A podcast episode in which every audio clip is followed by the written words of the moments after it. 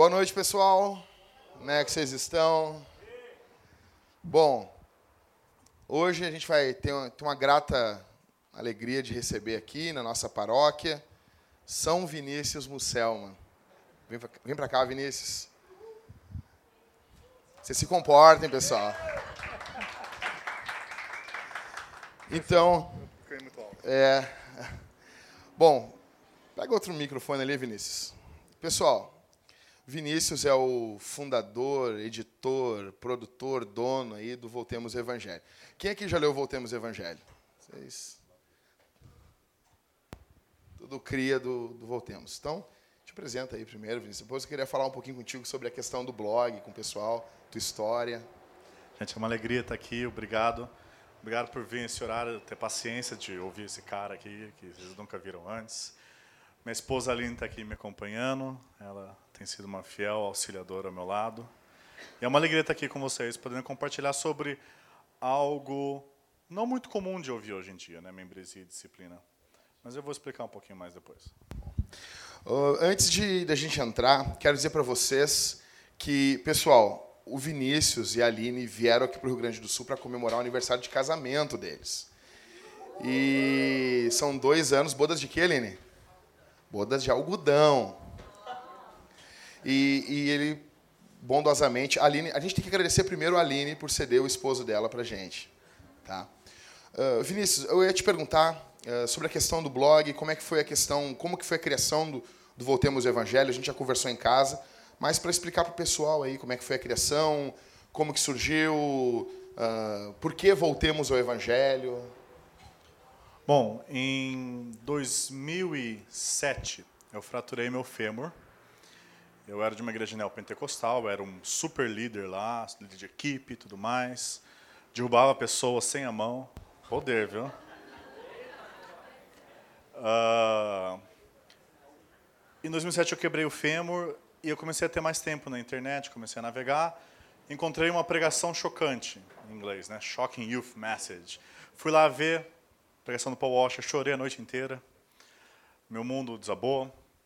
Eu comecei a olhar para aquela igreja onde eu estava e me perguntar quantas pessoas daqui são salvas. E aquela pergunta começou a me corroer. Eu lembro que um dia eu perguntei para os meus discípulos, para os meus discípulos, é, você sabe o que é o Evangelho? Você tem certeza que você é salvo? E eles responderam, não, eu não sei o que é o Evangelho, e não, eu não tenho certeza se eu sou salvo. Isso passando anos e anos numa igreja e aquelas pessoas que eu estava ajudando a seguir a Cristo não conheciam o, o, essencial da fé ou se eles eram salvos. Né? Nisso, essa vontade de passar essa mensagem do Evangelho crescia dentro de mim. Eu queria tornar isso conhecido, tanto na minha igreja como para as pessoas. Eu pesquisava na internet e tinha algumas coisas, tinha o Monergismo e outros sites.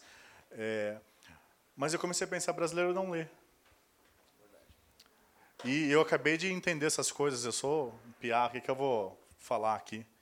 Foi nisso que eu comecei a legendar vídeos, né? legendei vídeos Piper, do Sproul, do Washer, e foi assim que começou esse desejo de trazer o evangelho para o Brasil. Começou com setvino.blogspot.com.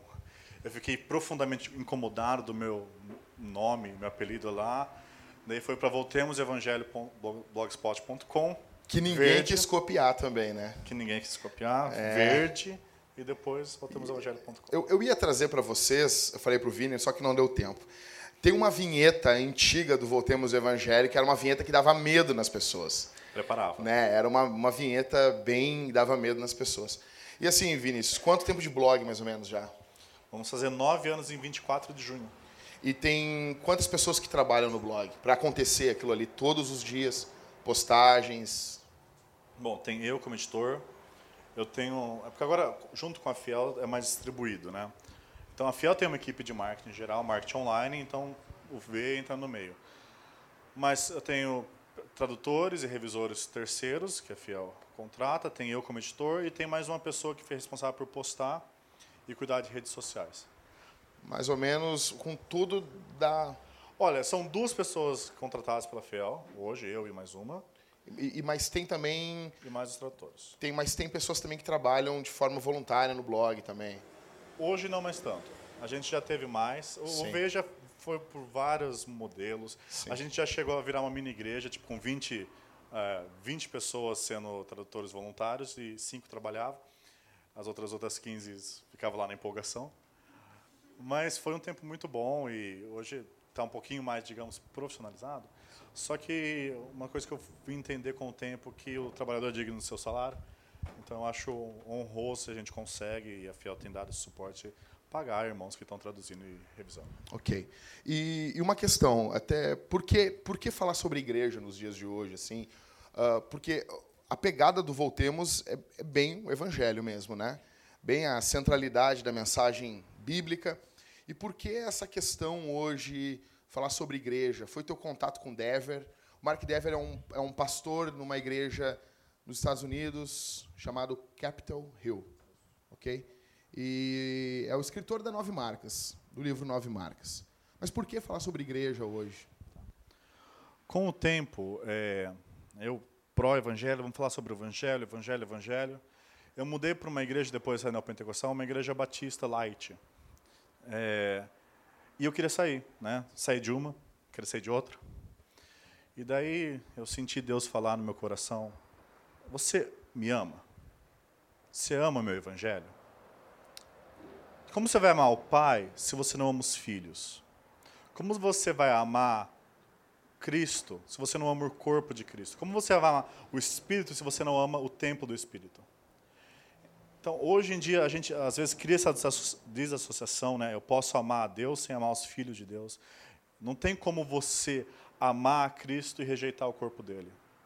Uh, não de forma saudável, pelo menos. Até, até eu acho também que a, o grande assunto hoje em dia é eclesiologia. Se no período de Agostinho era graça, né, pouco antes dele a cristologia, acho que o grande período hoje é a igreja, pensar a igreja. Então, assim, pessoal, uh, o Vinícius tem total liberdade de falar à vontade. Ele perguntou, eu tenho uma hora? disse, não, tempo que tu quiser. Então, fiquem tranquilos. Vou pedir que vocês des, uh, desliguem os telefones. Desliga ou não? Deixa ligado. Você pode pôr pelo menos para vibrar, né? É, tá bom. Tá? Pessoal, e se for responder alguma coisa, só em última última necessidade mesmo, ah, tá com um cachorro doente aí, uh, vai ter um período de perguntas no meio, que o Vinícius vai sinalizar, e depois, no final, também tem algumas perguntas à internet, e quem quiser fazer perguntas, levanta a mão. É óbvio que pode ser o caso de um amigo, não é o seu caso, que sempre é o caso de um amigo, né? O meu amigo, ele está passando por isso, por isso, por aquilo outro, tá bom? Não precisa ser você. Né? Não é no, nossa igreja, porque a nossa igreja é perfeita. Tá bom? Pode deixar que eu respondo para o amigo também. Fiquem com Jesus e com o Vinícius. Meus irmãos, é uma alegria estar aqui. Obrigado. É, é por esse motivo que eu comecei a falar sobre a igreja. E é uma coisa interessante, nós falamos tanto, quer dizer, nós de forma genérica, falamos sobre reformar a igreja, e nós queremos uma igreja né, reformada segundo a Bíblia. Uh, e na, na reforma protestante, é interessante ver que o, a reforma do evangelho aconteceu junto com a reforma da igreja. Uh, quando eles começaram a pensar no evangelho, eles começaram a pensar sobre a igreja, sobre o culto. O culto era um dos grandes pontos da reforma, de como adorar a Deus. A gente não consegue associar os dois. Se nós vamos ter um avivamento do evangelho no Brasil, nós precisamos ter um avivamento da igreja. A igreja protege o evangelho. Pensa no seguinte, o evangelho, ele cria a igreja, ele não cria só cristãos individuais. Mateus 1. E o seu nome será Jesus, porque ele salvará o seu povo dos seus pecados. O nosso Salvador chama Jesus porque ele veio salvar pessoas, Sim, mas ele veio salvar o seu povo. E você vai para Efésios 4, é, 5. Maridos, amai a vossas esposas como Cristo amou a igreja e deu a si mesmo por ela. Cristo veio morrer e ele veio morrer por um povo, por uma igreja. E se a gente entende o evangelho, então o evangelho ele cria a igreja. Só que essa igreja ela é chamada para proteger esse evangelho. Essa igreja é chamada para anunciar e para proteger essa mensagem do Evangelho. E uma das formas que a gente faz isso, que a gente protege o evangelho, é através de uma membresia significativa e uma disciplina compassiva. E a forma simples de pensar isso é o seguinte: se tem uma pessoa aqui dentro da sua igreja, membro. Desculpa. Vocês viram que eu sou desastrado, né? Tudo bem. Se tem uma pessoa que é membro aqui da sua igreja, e você fala, não, essa pessoa está aqui dentro, ela está é, tá junto com a gente. Você está falando, essa pessoa é cristã. Certo? E agora imagine se a pessoa começa a falar, não, Jesus Cristo não era Deus, ele era um homem, um bom professor. E você fala, não, essa pessoa aqui é cristã. Quando a gente traz alguém para a membresia, nós estamos falando que essa pessoa é cristã. Nós estamos falando, não, ela fala, conhece o Evangelho. É por isso que membresia e disciplina é tão importante. E eu queria ver isso com vocês. Então, quando a gente fala sobre esse assunto, não pensa só, ah, eu estou falando sobre uma lista de hall de membros. A lista de hall de membros é muito útil, mas é uma ferramenta. Estava conversando com o Jackson. Hall de membros não existe no Oriente Médio. Se você tem um hall de membros na sua igreja, todo mundo vai morrer, porque eles vão achar a lista e vão matar todo mundo. Hall de membros aqui é uma ferramenta útil. Mas não é hall de membros que eu estou falando. Estou falando de algo que está por detrás disso, os princípios dos quais nós temos uma prática. Como eu escrevi ali, membresia significativa e disciplina compassiva é proteção e amor para o povo de Deus.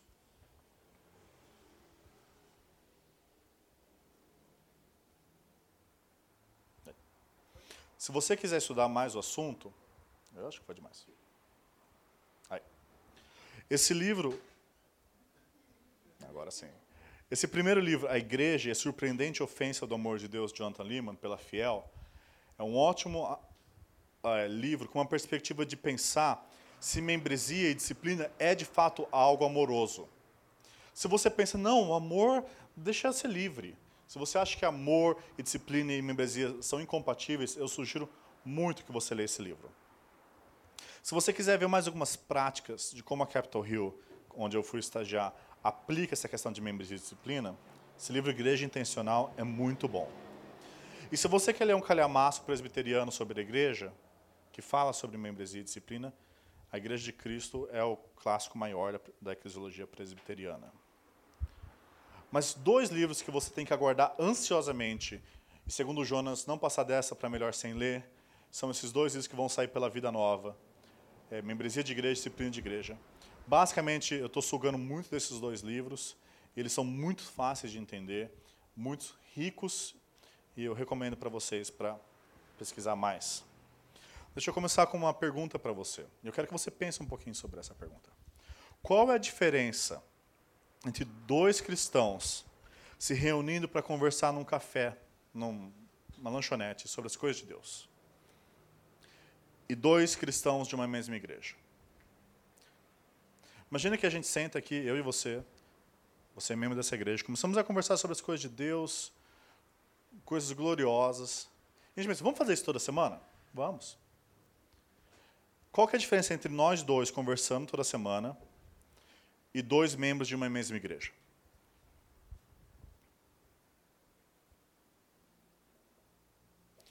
Eu quero sugerir para vocês que existe uma diferença de uma relação institucional que membros de uma mesma igreja têm que outras pessoas, outros dois crentes não têm. Mas eu quero explicar para vocês o que, que é essa questão institucional.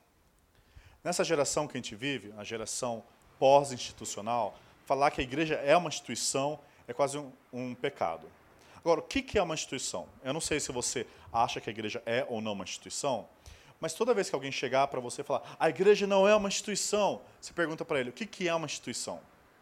99% das vezes a pessoa não sabe o que é uma instituição. Micaelis, vamos lá, vamos para o dicionário. É um complexo integrado por ideias, padrões de comportamento, relações interhumanas e, muitas vezes, um equipamento material organizados em torno de um interesse socialmente reconhecido. Essa é a definição do dicionário de uma instituição. Nós temos ideais? Sim, temos. Nós temos o evangelho que a gente prega. Nós temos padrões de comportamento? Sim. Opa, Pulei. Temos um interesse socialmente reconhecido? Sim, nós buscamos a glória de Deus, a edificação da igreja e a salvação do mundo. Nós temos padrões de comportamento? Sim, Cristo falou: ame-os, amem-se como eu os amei. E nós temos regras de adesão e expulsão? Sim, Cristo fala que nós foi as chaves do reino dos céus, e eu vou explicar isso daqui a pouco para você. Então, pela definição do Michaelis, nós somos uma instituição. Agora, aqui que é o perigo. A dicotomia entre amor e estrutura, entre comunhão autêntica e instituição estruturada, é uma dicotomia falsa. Presta atenção. Colocar amor e estrutura como coisas opostas, comunhão e verdade e instituição estruturada como opostos, é falso. A simples presença de elementos institucionais, regras, recursos e hierarquias dentro de uma igreja não implica necessariamente num institucionalismo. Do mesmo modo como a lei não implicaria num legalismo ou um dogma não implicaria num dogmatismo. Um exemplo claro e fácil é o seguinte: eu sou casado com a minha esposa. Nós temos uma, uma aliança formal que está no meu dedo aqui brilhando. Eu me comprometi formalmente com ela.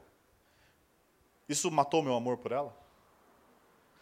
Na verdade, essa aliança que a gente tem, essa aliança formal, é o fundamento que vai sustentar o nosso amor um pelos outros diariamente. Eu tenho uma aliança com ela. Uma aliança formal diante de Deus, diante dos homens, diante da família dela, diante da minha família, diante da sociedade, de que eu me comprometi para amá-la até a morte nos separar. Isso não é contra o nosso amor diário. Isso estimula o nosso amor diário, isso protege o nosso amor diário. Muitas vezes nós falamos, né? Não, nós queremos uma igreja orgânica, tal. E a igreja orgânica as pessoas pensam é uma igreja sem hierarquia, uma igreja onde todo mundo é irmão mas na própria natureza que Deus nos deu, serve como exemplo que toda estrutura, toda, toda é, até uma célula, ela tem uma estrutura. Uma célula, se não tiver a membrana protegendo a célula, ela vai morrer, eu te garanto, ela morre. A, a, o conteúdo da célula vai esparramar, ela vai ficar mais suscetível a vírus e outras é, contaminações, e ela vai morrer. Se ela não tem aquela membrana, ela morre. Você, se você não tiver essa pele que está aí te protegendo, você morre. Organização e organismo não são opostos. Um organismo tem uma organização que ajuda ele a viver. Dentro dessa célula que está acontecendo milhares de coisas, está se replicando, está multiplicando, está sendo nutrido, nutriente está indo para um lado para o outro. Você tem uma estrutura e uma organização. E isso não impede a vida da célula, mas ajuda. Então, com isso, eu quero falar que membresia formal e disciplina eclesiástica não é contra o amor. Uma estrutura não vai acabar com o amor. Como eu disse, no casamento, a estrutura formal, ela impulsiona o amor. E essa estrutura que Cristo nos deu é chamada de as chaves do reino dos céus. O que, que são essas chaves dos, do reino dos céus? Cristo tem um reino. Cristo é um rei e ele tem um reino, um governo, um império. E eu quero te perguntar o seguinte: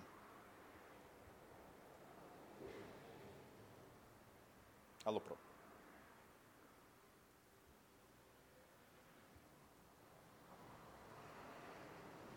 Não? Não está funcionando.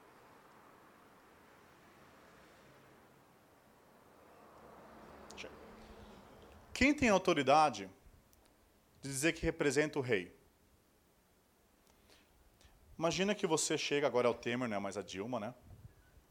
Você pode chegar na justiça e dizer: Eu represento o presidente do Brasil.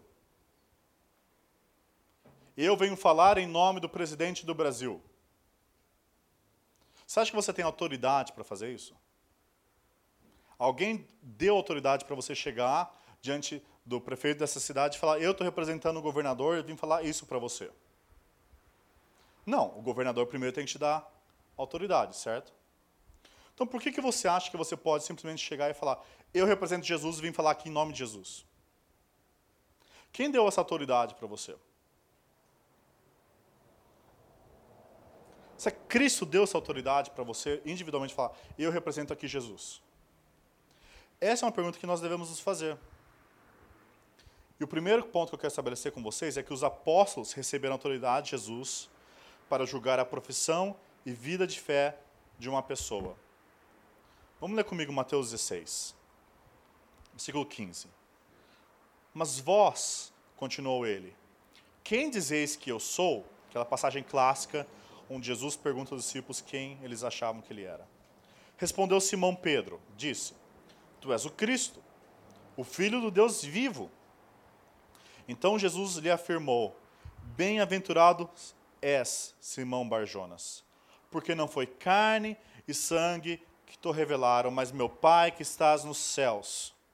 Também eu te digo que tu és Pedro, e sobre esta pedra edificarei a minha igreja, e as portas do inferno não prevalecerão contra ela.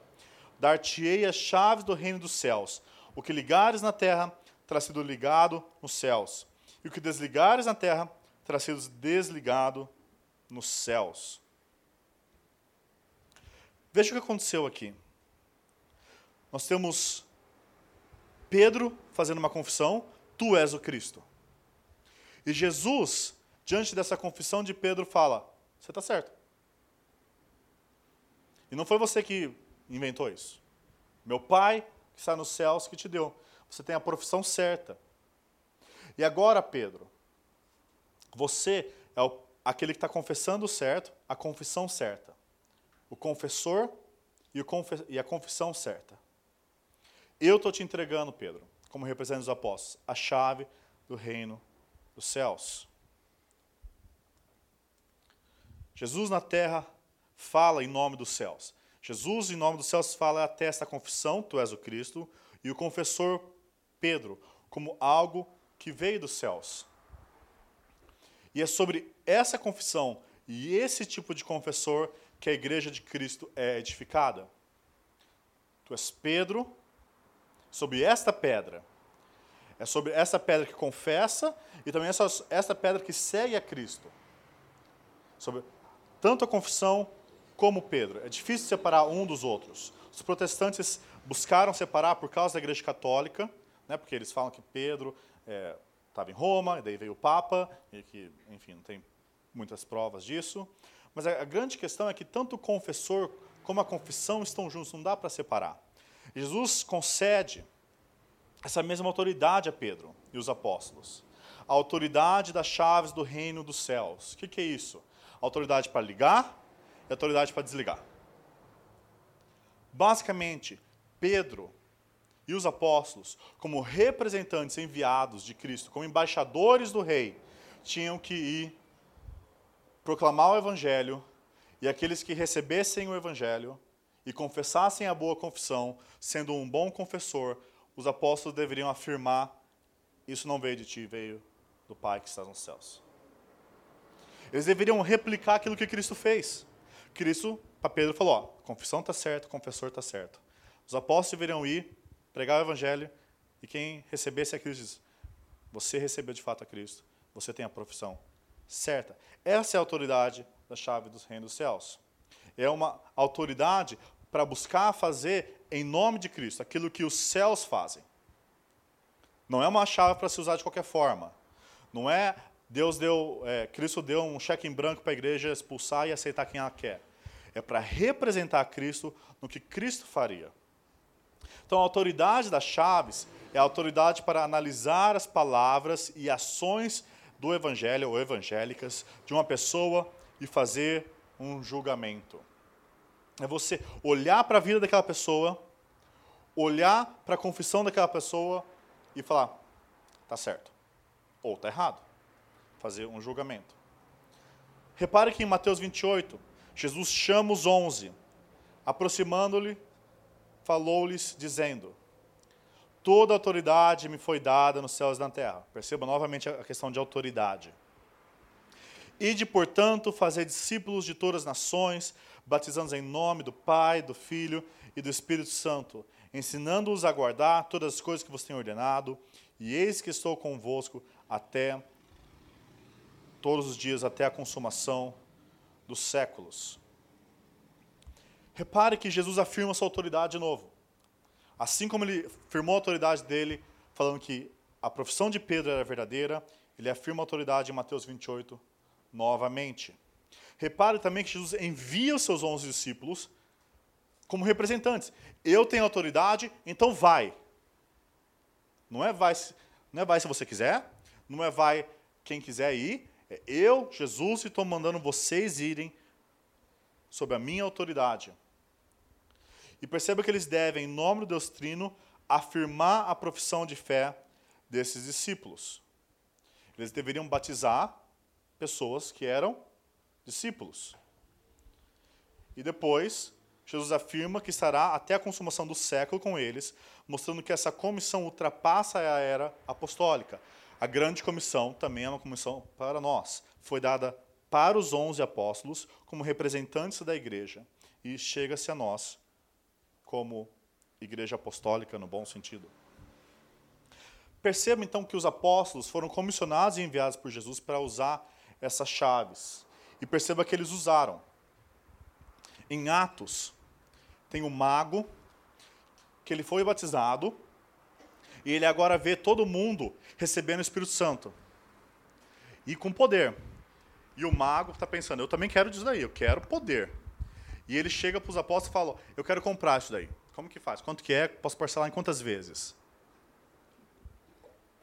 E Pedro vai falar que você não tem parte conosco. Pedro expulsa Simão da companhia dos crentes. Ele exerce a autoridade que Cristo deu. Perceba que depois Pedro vai trazer esse mesmo juízo sobre Ananias e Safiras. Vocês mentiram para o Espírito Santo. Perceba que Paulo entrega Satanás, né, a pessoa imoral de 1 Coríntios 5, e entrega Emineu e Alexandre em 1 Timóteo 1, 20. Nós vamos ver com mais detalhes o que é isso, mas entregar Satanás é basicamente falar: ó, você não está no reino, você está fora. Você está no reino de Satanás, não no reino de Cristo. E Paulo chega lá: não, eu entreguei esse homem já a Satanás. Quem deu autoridade para Paulo fazer isso? Cristo. Eu imagino que você nunca chegou para o seu irmão e falar, Deus está pecando demais, vou entregar você para Satanás. Eu espero que não. Mas Paulo tinha autoridade para isso, porque ele era um dos apóstolos. Então, a autoridade das chaves é dada aos apóstolos, mas ela é passada para a igreja local. Repare em Mateus 18. Se teu irmão pecar contra ti, vai erguê-lo entre ti e ele só. Se ele te ouvir, ganhaste teu irmão. Se porém não te ouvir, tomar ainda outro consigo, uma ou duas pessoas, para que pelo depoimento de duas ou três testemunhas toda palavra estabeleça.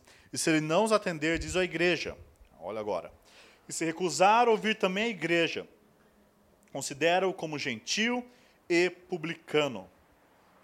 Em verdade vos digo que tudo que ligardes na terra terá sido desligado nos céus, e tudo que desligardes na terra terá sido desligado céus. Reparou de novo a mesma linguagem de ligar e desligar? né, das chaves. É engraçado que a chave não abre e fecha, liga e desliga. Então é chave de, de força. Em verdade, também vos digo que se dois dentre vós sobre a terra concordarem a respeito de qualquer coisa que porventura pedirem, se lhe há concedido por meu Pai que está nos céus, porque onde estiverem dois ou três reunidos em meu nome, ali também estou no meio deles. Perceba novamente a presença de Jesus. Deixa eu corrigir um parênteses aqui, um erro que as pessoas leem esses dois últimos versículos, tiram totalmente do contexto. Né? As pessoas leem, não, se a gente está aqui, eu e você, orando em nome de Jesus, Jesus está aqui. Né? Onde dois ou mais estão lá, Jesus está aqui. Amém, Ele está lá, Ele é onipresente. Esse não é o ponto.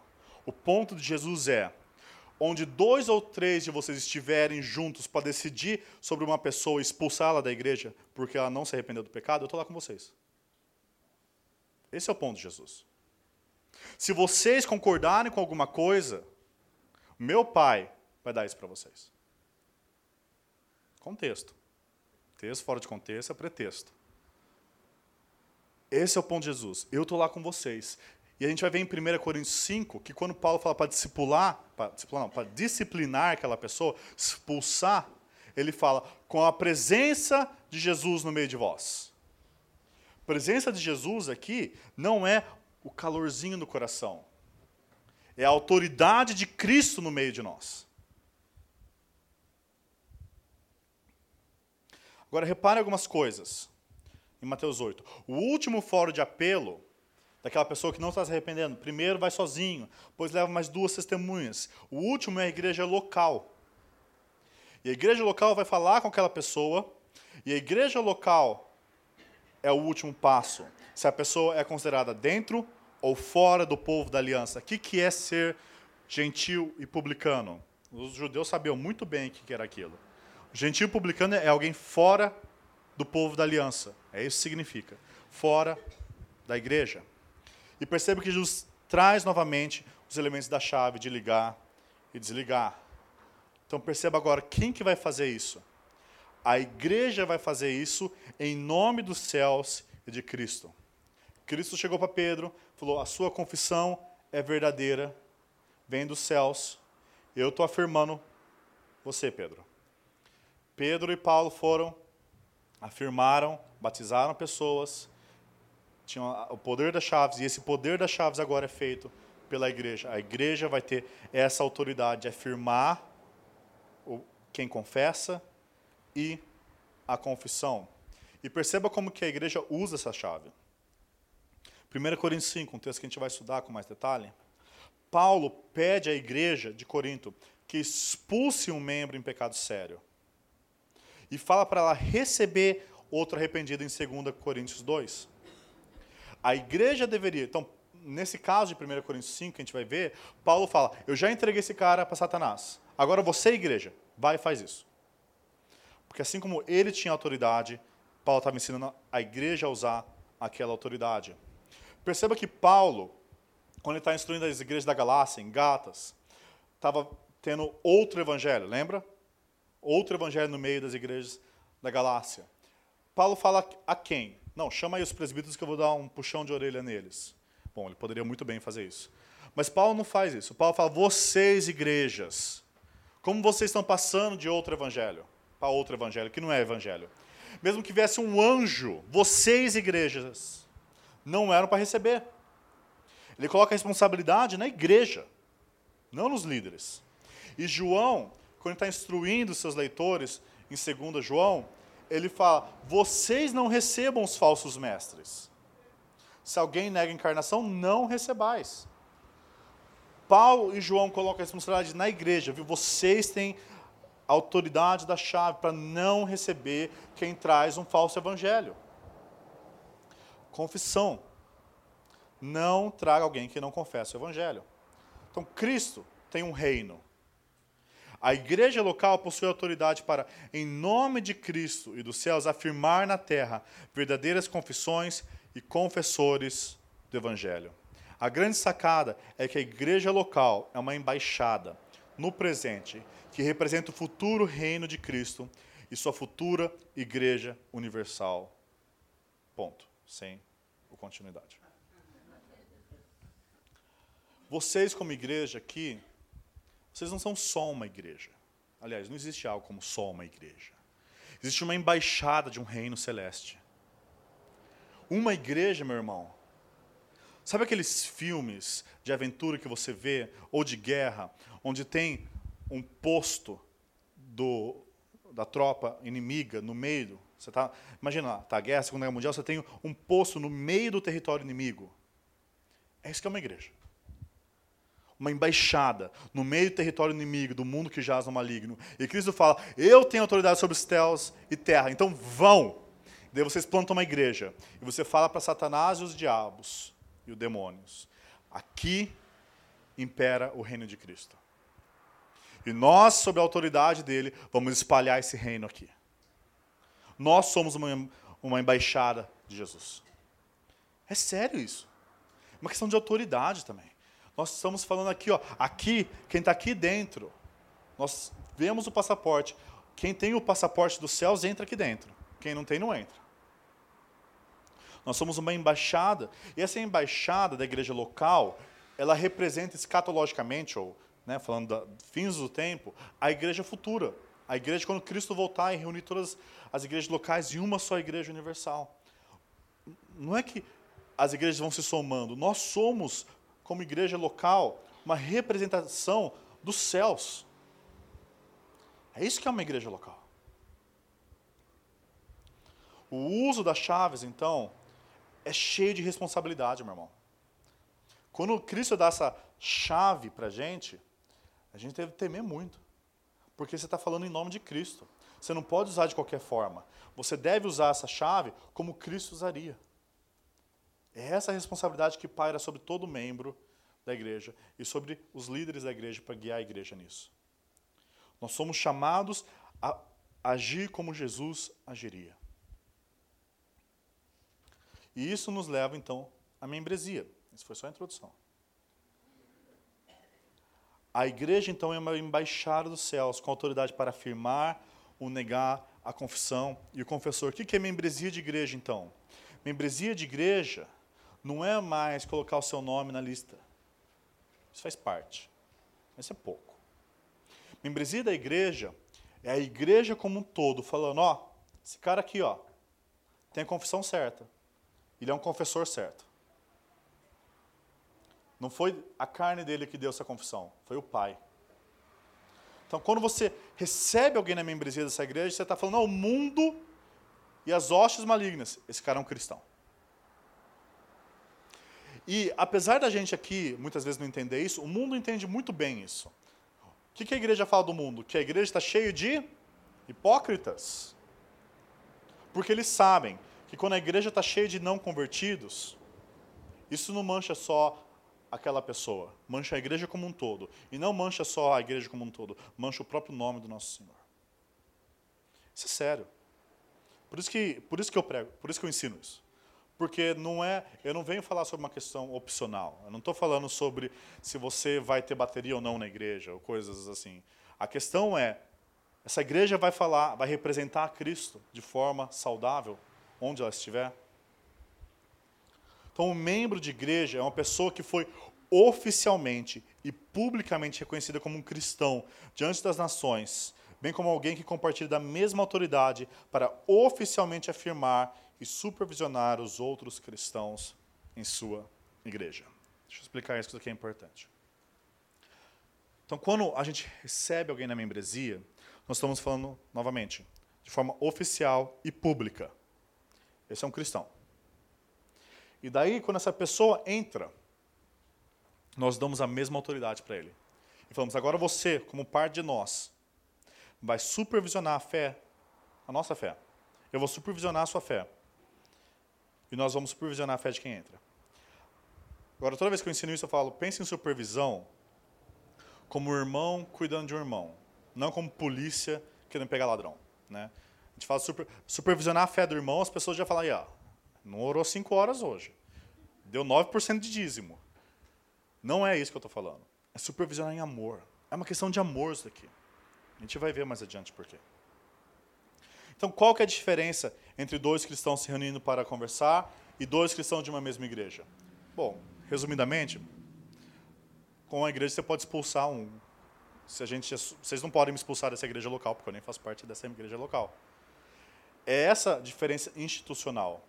Eu tenho uma responsabilidade diante de Deus, na minha igreja local, lá em São José dos Campos, São Paulo, de cuidar daqueles irmãos, de supervisionar a fé daqueles irmãos em amor. E eu tenho uma responsabilidade se eu vejo alguém pecar, e se alguém não se arrepende do seu pecado, em levar isso. Em conversar com aquele irmão em amor, em se preocupar de se ele está representando a Cristo fielmente. Quando eu estou conversando com vocês aqui, é tudo mil maravilhas, né? Ninguém tem pecado quando você está conversando aqui em cima, né? A gente conversa no café e tal, tudo beleza. Só que a gente sabe, quando você começa a conviver em união dentro da igreja, o irmão pisa no seu pé. E você pisa no pé dele. E a gente vai supervisionando a fé. E daí o irmão pisa na jaca. Aqui vocês falam pisar na jaca também? Ou é só lá nos... Fala, ótimo. E daí ele continua pisando na jaca. E você vai querer... É um mar de jaca. E o irmão não se arrepende. E você está lá para cuidar desse irmão. Para se responsabilizar para aquele irmão. Você tem uma responsabilidade dada por Cristo para cuidar dele. Porque membresia de igreja é um relacionamento formal entre a igreja e um cristão caracterizado pela afirmação e supervisão eclesiástica do discipulado de um cristão. E a submissão deste viver seu discipulado aos cuidados da igreja. Então, afirmação e supervisão, mas também submissão. Você não só se junta a uma igreja. Você não se junta a uma igreja como você se junta a um clube. Você se junta a uma igreja da seguinte forma: eu quero viver minha vida cristã junto com vocês, porque eu acredito que vocês são uma igreja verdadeira. Então eu vou me submeter a vocês. Eu vou me submeter à liderança dessa igreja, mas não só a liderança, também a liderança. Vou me submeter à autoridade da igreja como um todo. De tal forma que se a igreja vier conversar comigo sobre um pecado que eu não estou vendo, eu vou me abrir e ouvir. Porque, irmãos, poderia citar aqui a carta de Hebreus inteira, escrito para isso. Cuidado com o pecado. Nós somos muito orgulhosos. Nós achamos que nós conseguimos ver todos os nossos pecados. Você sabe dirigindo que tem pontos cegos. Meu irmão, você tem pontos cegos na sua vida de santidade. E não são poucos. E o irmão na sua, na sua frente, o irmão do seu lado, é muito mais apto, às vezes, para perceber esse erro. Quantas vezes? Não sei se você já teve essa experiência. Né? A pessoa chega para você, meu irmão, você está sendo orgulhoso. Eu orgulhoso? Irmão, você está fazendo umas piadinhas que não tem graça. Nossa, mas todo mundo estava rindo. É menos aquele irmão que você zoou. Nós temos padrões que muitas vezes a gente repete e a gente não percebe. E é por isso que a gente precisa de um dos outros, para estar tá constantemente cuidando da gente em amor. Então, quando eu me junto a uma igreja, eu estou me submetendo a ela. E aqui eu preciso entender que, antes de tudo, estou submetido a Cristo.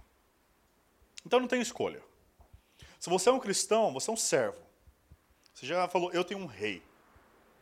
E daí você fala, Rei Jesus, o que você quer que eu faça? Pegue um cavalo e saia galopando, convertendo milhares. Não. Você junta uma igreja e submete a ela.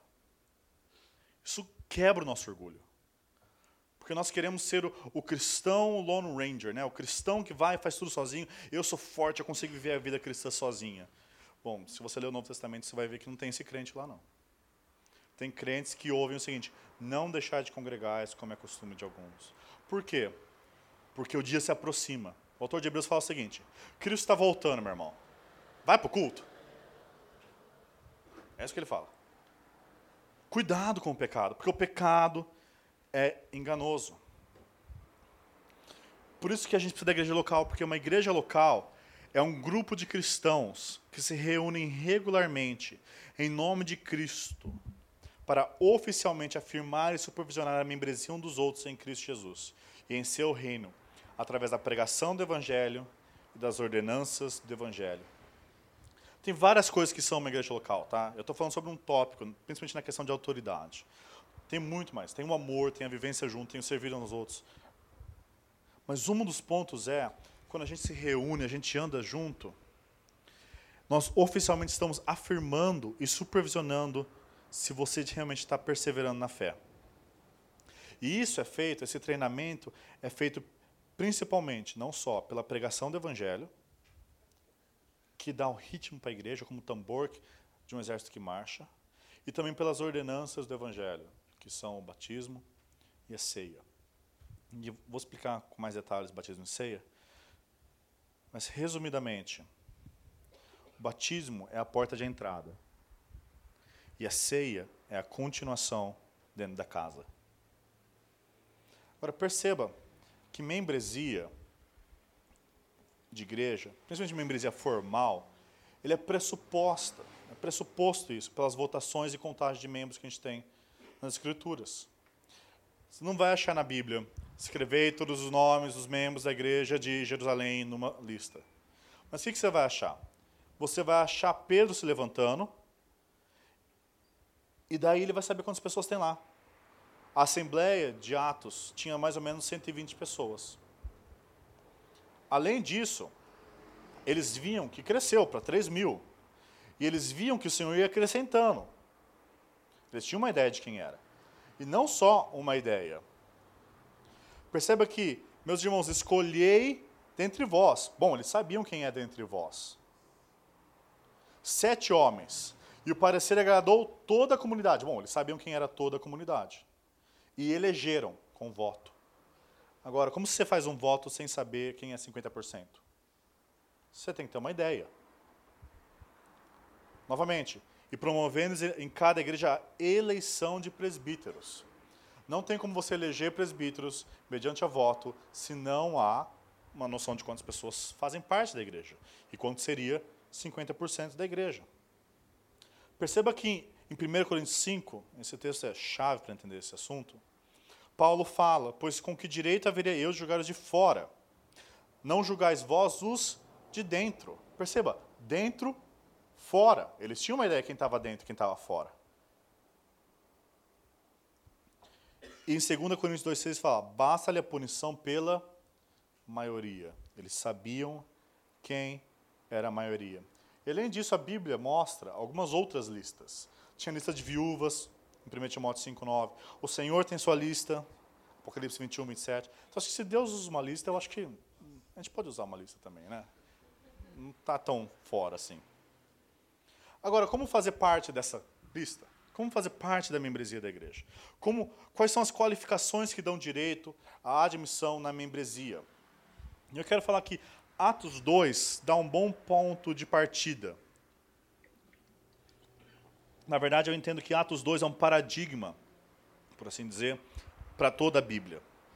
Então, os que lhe aceitaram a palavra foram batizados, havendo um acréscimo naquele dia de quase 3 mil pessoas. E perseveraram na doutrina dos apóstolos, na comunhão, no partir do pão e nas orações. Repara no seguinte: os que lhe aceitaram a palavra foram batizados. Quem foi batizado, houve um acréscimo. E esses daí que foram acrescentados perseveravam. Perseveravam no quê? Doutrina, comunhão, partir do pão e orações.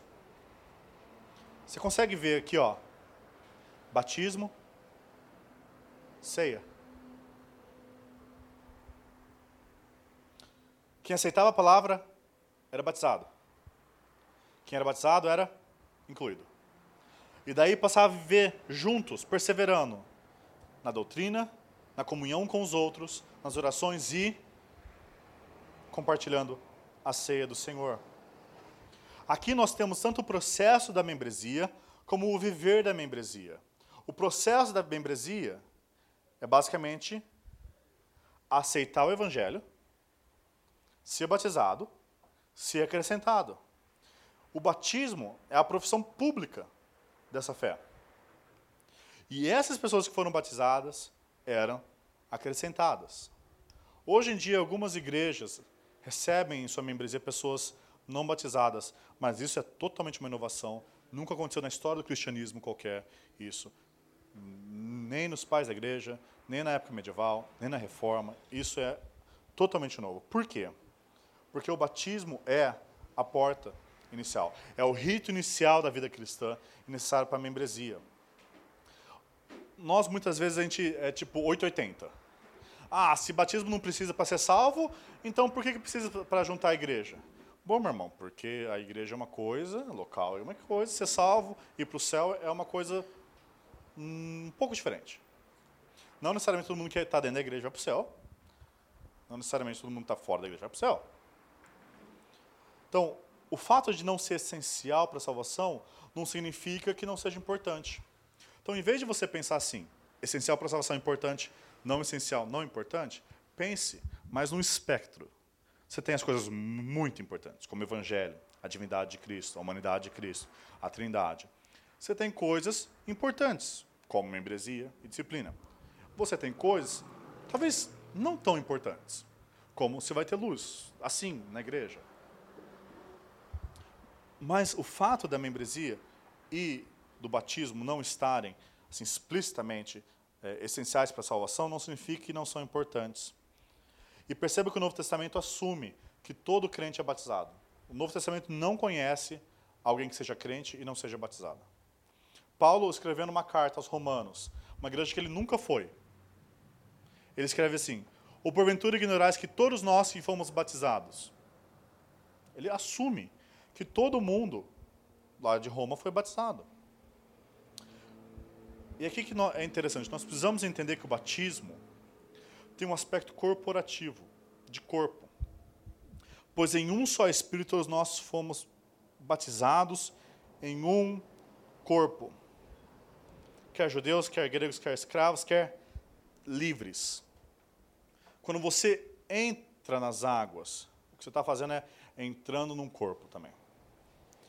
E é isso que nós precisamos entender. Nós muitas vezes vemos o batismo, e aqui bem batistão, né, o cara sendo imergido,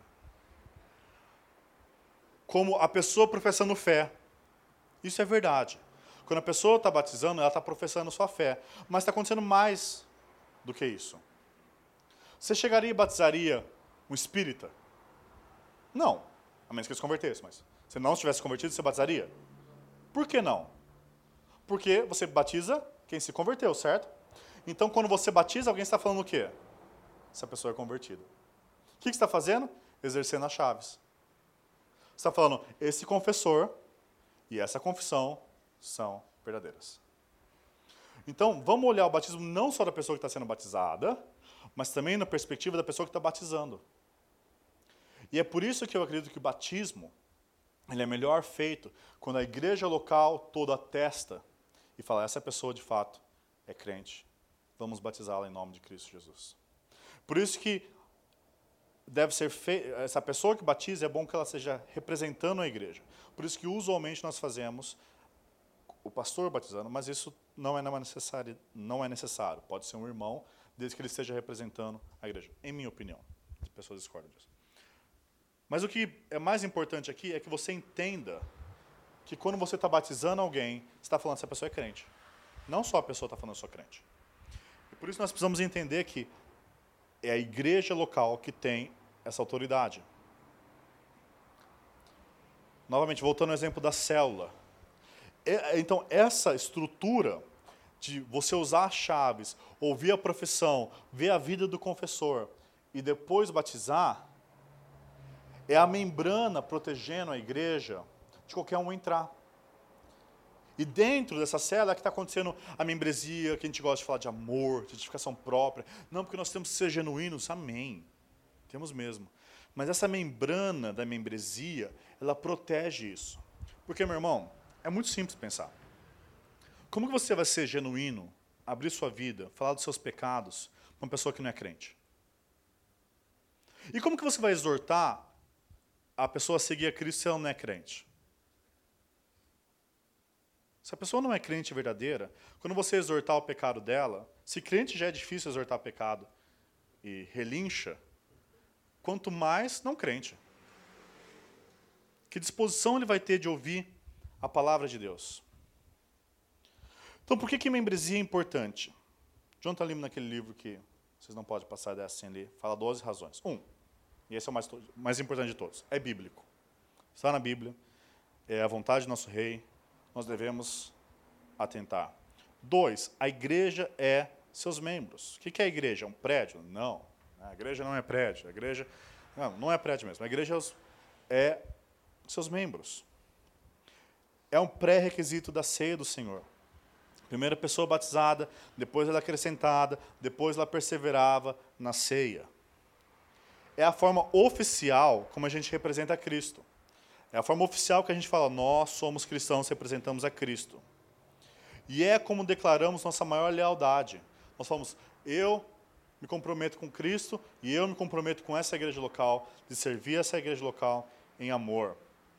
Também é como tornamos real, experimentamos a imagem bíblica da igreja. Nós pensamos na igreja como várias imagens, como noiva, como corpo, como embaixada. E é quando a gente está numa igreja local que a gente vive isso é como servimos uns aos outros. É muito fácil falar, é, eu amo meu irmão.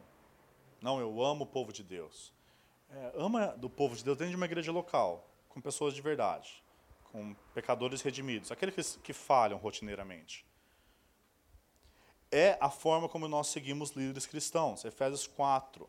Deus, Cristo, subiu aos céus, deu como dons, presentes, homens capacitados para pregar a palavra e treinar o povo de Deus. E é também uma forma como a gente ajuda líderes cristãos a liderarem. Os pastores dessa igreja, eles são responsáveis e diante de Cristo eles vão prestar conta por cada alma que está debaixo deles. Imagina Cristo chegando para você, você é responsável por cada pessoa que está debaixo de você e eu vou prestar e você vai prestar conta para mim. Ser pastor não é uma tarefa fácil. É uma tarefa temível. Só que se ele não sabe quem que ele tem que cuidar, ele vai entrar em desespero. Imagina um pastor de uma igreja onde cada domingo entra 50 pessoas novas, 50 pessoas saem, e ele não sabe quem que é a igreja. Eu, eu, eu se fosse esse pastor, eu estaria desesperado. Eu, eu vou prestar conta para aquela pessoa, mas ela acabou de ir embora. Mas e aquela pessoa que está vindo sempre e sumiu, eu sou responsável por ela também? Por isso que membresia é tão importante. Ajuda e abençoa líderes cristãos a saberem por quem eles vão prestar conta. E também torna a disciplina eclesiástica possível. Paulo fala, disciplinar os de dentro. Né? Se não existe dentro, como você vai disciplinar? E dá estrutura à vida cristã. E constrói um testemunho e convida as nações. Quando a membresia é significativa, quando a membresia tem a estrutura que guarda e a vida dentro operando, você tem uma comunidade cativante. Uma comunidade que o mundo pode olhar e falar: opa, isso é diferente. Isso não é como nós. Eles não estão aí só por oba-oba. Tem algo diferente, porque essas pessoas se amam. Quando a membresia funciona, nós temos realmente uma, uma comunidade cativante. Eu gostaria de fazer uma primeira parte de perguntas.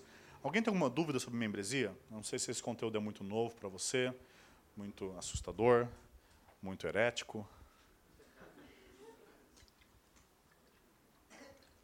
Alguma dúvida? Antes de seguir para a próxima parte? Só vai piorar. Agora a gente não vai receber, a gente vai expulsar as pessoas. Fica mais difícil ainda.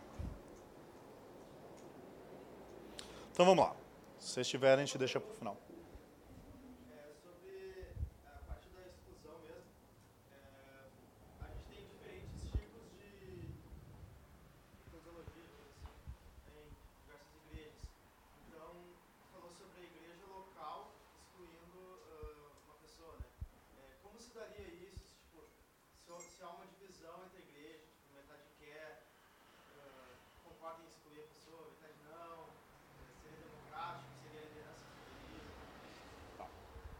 Isso vai depender da eclesiologia mesmo. É, eu sou batista. Né? Disclaimer, eu sou batista. O que significa que eu acredito que Cristo deu à igreja as chaves. Então eu creio que a igreja deve votar. Se uma igreja está dividida, se eu fosse pastor dessa igreja, eu seguraria o processo. Falaria, irmãos, como nós estamos divididos, nós precisamos pensar mais sobre esse assunto. Vamos conversar com essa pessoa, essa, precisa ser nada. Vamos tentar buscá-la mais. E eu então passaria a ensinar a igreja o que é um cristão, o que que você, uh, quais são as marcas de um cristão, o que que a conversão faz com a vida, até a igreja entender o que que é disciplina. E daí a igreja mais unida poder votar. Uh, tem muita coisa que eu posso falar sobre esse assunto. E esse é um assunto que exige muita sabedoria pastoral. Então, orem para os seus pastores. Muita sabedoria pastoral. E a primeira dica que o Mark Dever dá para quem ouve sobre disciplina eclesiástica, que a gente vai falar, é não faça. Porque, é, assim como tem os jovens calvinistas que vão e começam a perturbar a igreja, você tem os pastores que ouviram sobre disciplina e começam a querer expulsar todo mundo. Então, calma. Se, você, se eu, como batista, eu entendo que a igreja precisa agir. Só que a igreja precisa amadurecer para agir. Então, se a igreja não vai entender, se vai dividir a igreja, a melhor coisa que fazer é como um pai, ser paciente. Se seu filho não consegue usar uma faca sem se cortar, você vai ensinar, você vai ser paciente e depois você dá uma faca para ele cortar. Porque senão você vai acabar machucando seu filho. Agora, isso é batista. Presbiteriano, por exemplo, presbiterianos entendem que a, a autoridade das chaves, que é dada à igreja, é confiada aos presbíteros como representantes. Uh, os presbíteros, se eles decidirem, eles expulsam. É mais simples. Só que eu prefiro o mais difícil porque eu acho bíblico, mas enfim. Vamos colocar em maus lençóis. Uh, uh, episcopais, episcopais, se eu não me engano, acho que talvez os pastores ou o bispo expulse. Respondeu? Então vamos lá. Por que, que eu falei membresia significativa? Porque a membresia, não é só no papel, quando você tem 400 membros, mas 50 vêm no culto, ela não é significativa. Na verdade, quando você tem 400 membros na sua lista, você está falando para o mundo, ó, oh, todo mundo aqui nesses 400 pessoas são crentes, viu? Cristãos, vivem como crentes. Daí se a pessoa não vem no seu culto, você não sabe como ela está, se ela estiver vivendo em pecado, você está falando para todo mundo que ela é membro da sua igreja e parte do corpo de Cristo. E disciplina compassiva, porque disciplina, na verdade, é um ato de amor. Agora, disciplina, assim como qualquer coisa na fé cristã, pode ser abusada. Pregação pode ser abusada, o relacionamento entre irmãos pode ser abusado. A disciplina pode ser abusada e cair em legalismo. É, enfim, quantas igrejas disciplinaram jovens aí por gostar de rock? Enfim, historicamente a gente tem N e N exemplos. Uh, quantos jovens deviam ser disciplinados por não se submeter à liderança da igreja? Mas, é o mesmo ponto. Como representantes de Cristo, nós agimos naquilo que Cristo age. Se Cristo deu liberdade, então os, os, os mestres devem dar liberdade, os pastores, a igreja. Mas quando Cristo fala para agir, nós temos que agir, mas temos que agir em amor. Então, se membresia é afirmar a confissão e o confessor, né, afirmar a confissão que Cristo é o Messias, e afirmar o confessor como um confessor verdadeiro. Excomunhão é retirar essa afirmação. Deixa eu enfatizar de novo. Excomunhão é retirar essa afirmação. Não é mandar a pessoa para o inferno. Mas, você está falando, ó, como igreja, nós aqui, buscando representar a Cristo da melhor forma possível, buscando agir conforme a Bíblia, a gente não consegue mais falar, meu irmão, que você é um crente. Não um crente verdadeiro. É basicamente a excomunhão é o último ato que a igreja tem para colocar tipo um outdoor vermelho escrito alerta. É a igreja falando, meu irmão, você não vive como um crente, você não vive como um discípulo de Cristo. Nós não mais temos condição de falar que você é um discípulo de Cristo. Então nós vamos tirar essa afirmação que nós fizemos antes. Vamos olhar um pouquinho os textos bíblicos que falam sobre o assunto. Primeiro é Mateus 18. Deixa eu tentar encurtar aqui, porque nosso tempo a gente já leu. Perceba que o pecado em Mateus 18 é um a um. Se seu irmão pecou contra ti, vai até o irmão. Então começa a revolucionar nossos conceitos, né? Porque na nossa carne a gente pensa, se o irmão pecar contra ti, espere sentado, amargurado, até ele vir confessar o seu pecado. Não, se o teu irmão pecar contra ti, vai e fala com ele. Porque você já foi perdoado por Cristo, meu irmão. Se você não consegue perdoar seu irmão, você precisa repensar no amor de Cristo por você. Então, esse pecado aqui, em Mateus 18, não é público. É um pecado individual, um a um. Então, você tenta fazer o mais fechado possível. Nossa, o irmão pecou contra mim. Ora por ele, meu irmão, porque está em pecado. Então, não, chega de fofoca gospel pedindo oração. É, a fofoca gospel com a capinha, oração. Se o irmão pecou contra ti, vai e fala com ele. Se você não fizer isso, se você não for, se você fofocar, você está em pecado. E daí talvez o irmão tenha que falar contra ti. Se o irmão pecar contra ti, vai fala com ele. Ele não te ouviu, o coração dele está duro. Chame duas ou três testemunhas né, que eles falam. Duas ou três pessoas que podem ajudar a entender o caso. De preferência, chame, obviamente, os pastores e presbíteros da sua igreja. Eles são irmãos sábios. Mas chame irmãos que, obviamente, viram alguma coisa acontecer, que podem ajudar no processo. E por que ter duas ou três testemunhas? Por que não passa, eu vou levar para a igreja, vamos pegar o mim, vou levar para a igreja, todo mundo vai, ah, vai discipular. Por quê? Porque às vezes você pode estar errado. Às vezes você pode estar achando que a pessoa errou contra você, mas na verdade você está sendo orgulhoso. Você viu aquele irmão falou que eu estava em pecado, falou que eu fui orgulhoso, eu não era orgulhoso. Ele que era orgulhoso de falar que eu sou orgulhoso. Não. Leva para pessoas sábias ajudarem vocês a entender a questão. Agora, daí o grupo decidiu. Não, realmente você pecou, irmão, você precisa se arrepender. Olha, isso, isso e isso. Eu não vou me arrepender, eu não errei.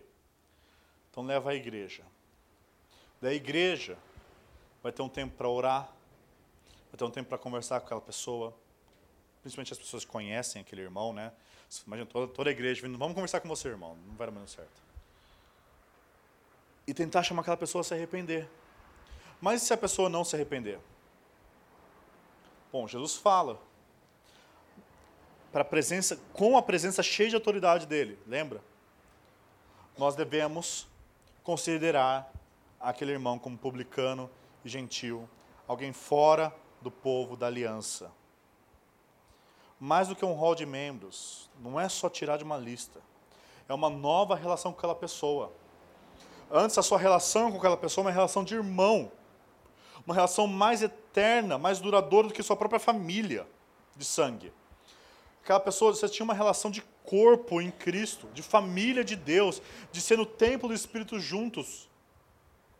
Você tinha um relacionamento, o relacionamento mais significativo que existe na história da humanidade, que é como igreja, como povo de Deus.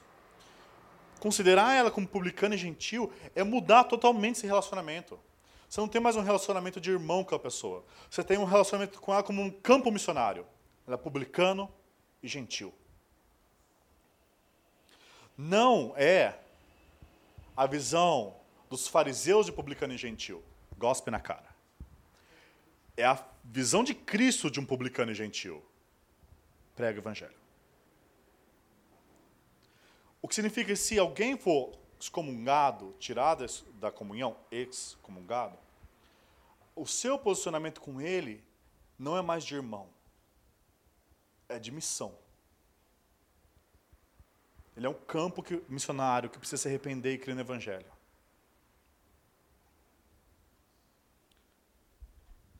E daí a gente vai para 1 Coríntios 5. Vamos ler esse texto. Esse texto é chave. Geralmente se ouve que há entre vós imoralidade e imoralidade tal, como nem mesmo entre os gentios. Deixa eu fazer uma pausa. Corinto era uma mistura de. Eu não vou saber as cidades aqui no Rio Grande do Sul, mas uma, cidade, uma mistura de toda a promiscuidade do Rio de Janeiro, com toda a religiosidade Aparecida do Norte, fica em São Paulo, onde o pessoal faz caminhada, tem um monte de, de ídolos lá, e com São Paulo, supermetrópole. Isso era Corinto. Corinto era tão marcada pela imoralidade que existia o termo corintianizar. Não tem nada a ver com o time onde corintianizar é viver uma vida dissoluta. Tipo, você quer alguém que vive imoral? Nossa, esse é, é de Corinto, né? Esse é corinti, corintiano. Mas imagine a imoralidade dessa cidade, onde o pessoal ia e tinha relações sexuais com as, as sacerdotisas do templo. E Paulo fala que a imoralidade era tão grande que nem entre as pessoas lá de Corinto tinham se ouvido algo assim. Imagina o nível da coisa. O que? Haver quem se atreva a possuir a mulher de seu próprio pai. E contudo andais vós ensoberbecidos, e não chegaste a lamentar para que fosse tirado do vosso meio quem tamanho ultraje praticou. Eu, na verdade, ainda que ausente em pessoa, mas presente em espírito, já sentenciei, como se estivesse presente, que o autor de tal infâmia seja, em nome do Senhor Jesus, reunindo vós e o meu espírito com o poder de Jesus, nosso Senhor, novamente, poder como autoridade, entregue a Satanás para a destruição da carne, a fim de que o espírito seja salvo no dia do Senhor Jesus. Não é boa a vossa jactância. Não sabeis que um pouco de fermento leveda a massa toda? Lançai fora o velho fermento, para que sejais nova massa como sois de fato sem fermento, pois também Cristo, nosso Cordeiro Pascal, foi imolado. Por isso celebremos a festa, não com o velho fermento, nem com o fermento da maldade e da malícia, e sim com os asmos da sinceridade e da verdade. Já em carta vos escrevi que não vos associeis com os impuros. Refiro-me com isso não propriamente os impuros deste mundo, ou os avarentos, ou roubadores, ou idólatras, pois neste caso tereis que sair do mundo. Mas agora vos escrevo que não vos associeis com alguém que, dizendo seu irmão, for impuro, ou avarento, ou idólatra, ou maldizente, ou beberrão, ou roubador. Com esse tal, nem ainda comais. Pois com que direito haverei eu de julgar os que de fora? Não julgais vós de dentro? Os de fora, porém, Deus julgará. Expulsais, pois, de entre vós o malfeitor. Esse texto é muito sério. Só que esse texto começa com um fundamento que é o Evangelho. Paulo fala: o nosso cordeiro pascal foi imolado. Cristo morreu numa cruz. Começa aí. Por isso que a disciplina é importante. Porque Cristo morreu. E porque Ele é nosso Cordeiro Pascal que foi imolado, nós somos chamados agora, por causa da morte dele, a celebrar uma festa. A viver como festa. A festa pascal. Só que como que a gente vive essa festa? Essa festa, como no Antigo Testamento, é sem fermento. Não fermento físico, mas sem fermento, com os pães asmos, ou sem fermento, da sinceridade e verdade. Essa festa que a gente celebra é a festa da verdade e da sinceridade. Porque Cristo morreu, é essa forma que nós devemos viver. Mas tinha um irmão lá com fermento da maldade e da malícia. Esse irmão era caracterizado por maldade e malícia. Só que olha o problema. Teve a imoralidade de um. Um foi imoral. E um devia ser expulso. Mas o que aconteceu?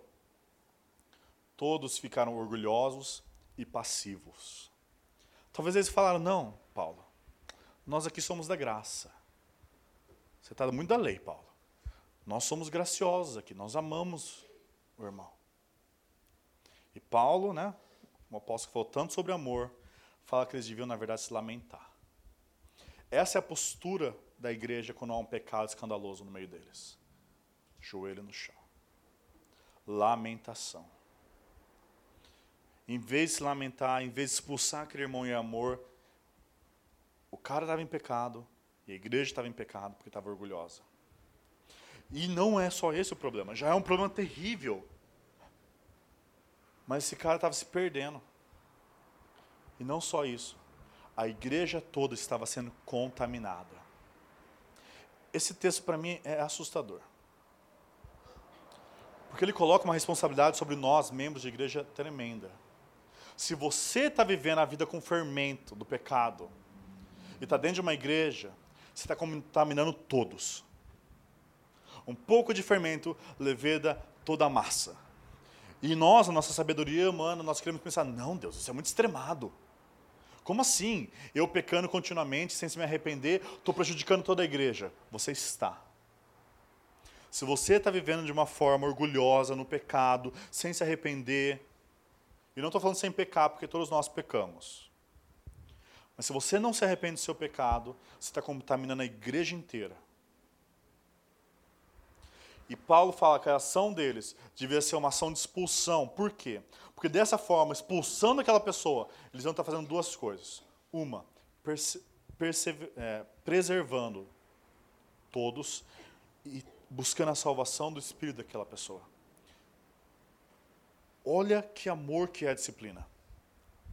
A falta de disciplina, na verdade, é ódio. Porque você prejudica a igreja e prejudica aquela pessoa. Mas a disciplina é amorosa, porque preserva a igreja e disciplina aquela pessoa visando a salvação do espírito dela. Quando a gente não pratica a disciplina eclesiástica, nós de fato estamos odiando aquela alma e odiando a igreja. Veja como aquela pessoa é descrita. Ela é des... Opa.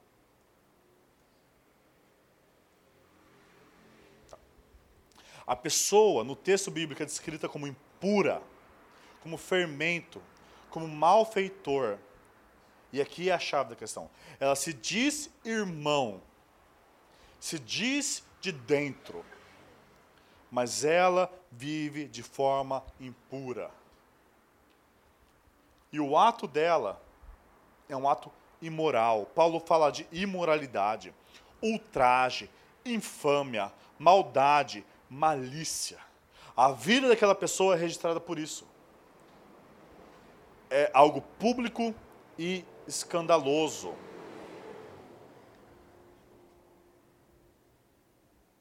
Eu não consigo chegar ali. A descrição da excomunhão é dita por Paulo como algo ativo. Eles deveriam julgar, tirar, lançar fora, expulsar, entregar a Satanás. Como eu disse, Entregar a Satanás não é mandar ao inferno. Só Deus sabe o destino eterno das pessoas. Mas entregar a Satanás é tirar, lançar fora e expulsar. Entregar a Satanás é falar: olha, nós aqui que representamos a Cristo, que somos a embaixada de Cristo, nós não podemos testificar que você é desse reino. Você está daquele reino. E eles também não só deviam agir de forma ativa, mas também passiva no sentido de não se associar, não comer com tal pessoa. Lembra que na época, na cultura da época, comer com alguém era marcar uma relação de intimidade, proximidade grande com aquela pessoa. E se você for no Oriente Médio, ainda é verdade isso. Lembra, Cristo comia com os publicanos gentios e o pessoal achou que ele se associava com eles. Então o que Paulo está falando, Paulo está falando, olha, não é para você comer com um incrédulo. Não. A pessoa que é alguém que se diz irmão, mas vive em pecado. Com essa pessoa que está falando que o cristianismo é assim. Essa pessoa que vive em pecado, está dentro da igreja, tudo de boa, ela está falando, não, Cristo é assim, de boa. Posso viver como eu quero, de pecado. Não tem problema não. É com essa pessoa que não é nem para comer. E essa excomunhão é representada institucionalmente pela não participação da ceia. Assim como o batismo tem o um aspecto corporativo de todos nós estamos falando, você é um cristão, a ceia também tem. Percebe em 1 Coríntios 10, 16, 17. O pão que partimos não é a comunhão do corpo de Cristo, porque nós, embora muitos, somos unicamente um pão, um só corpo, porque todos participamos do único pão. Percebe? Quando nós participamos do um pão, nós estamos falando que nós somos um corpo. Então, nós, obviamente, lembramos a morte de Cristo, nos alimentamos espiritualmente de Cristo, como vocês também creem, e falamos que nós somos um corpo. Nós não podemos esquecer esse aspecto corporativo do batismo da ceia. Então, quando nós estendemos e comemos juntos a ceia, nós estamos falando para essa pessoa: você faz parte da gente. Então, quando você não alerta, quando a pessoa vem na igreja, vive em pecado, sem arrependimento, e está comendo da ceia, você está falando para essa pessoa, você é crente como a gente, junto com a gente, um de nós. Por isso que quando a gente expulsa ou excomunga alguém, é marcado pela não participação na ceia. A confissão do Gospel Coalition fala o seguinte: cremos que o batismo e a ceia do Senhor são ordenados pelo próprio Senhor Jesus. O primeiro está ligado à entrada na comunidade da nova aliança e o segundo à renovação contínua da aliança. Ser batizado é entrar na aliança, participar da ceia é ser renovado nessa aliança que nós estamos. Então, quando nós entramos na fé cristã, entramos na igreja, nós somos batizados. E nossa permanência é marcada pela participação da ceia. Agora, espero que até agora vocês, vocês tenham entendido por que, que isso é algo amoroso. É primeiro, é amor. Opa. Ah, volta aquele slide, por favor. Disciplina eclesiástica é amorosa. Pode colocar todos os de baixo. Não pegou? Tudo bem, vamos lá. É amor pelo indivíduo. Como eu disse, a excomunhão, tirar alguém da membresia da igreja, tirar alguém da participação da ceia da igreja, é o último alerta que a gente tem, é o último outdoor que a, gente, que a igreja tem, porque a igreja, a igreja não tem o poder da espada, a igreja não pode chegar para uma arma, se arrepende eu te mato. Não é o papel da igreja é isso. Amém? Amém? Amém, pastores? Muitas vezes dá vontade, eu imagino. O nosso ministério é o ministério da palavra. Nós cercamos a ceia com a palavra, nós agimos pela palavra. E o, a, a excomunhão é o último recurso que a gente, que a gente tem. É o recurso final de falar, meu irmão, você está sendo enganado pelo pecado. O que você mostra ser é alguém que não é crente. Você está indo para o inferno se você continuar nesse caminho.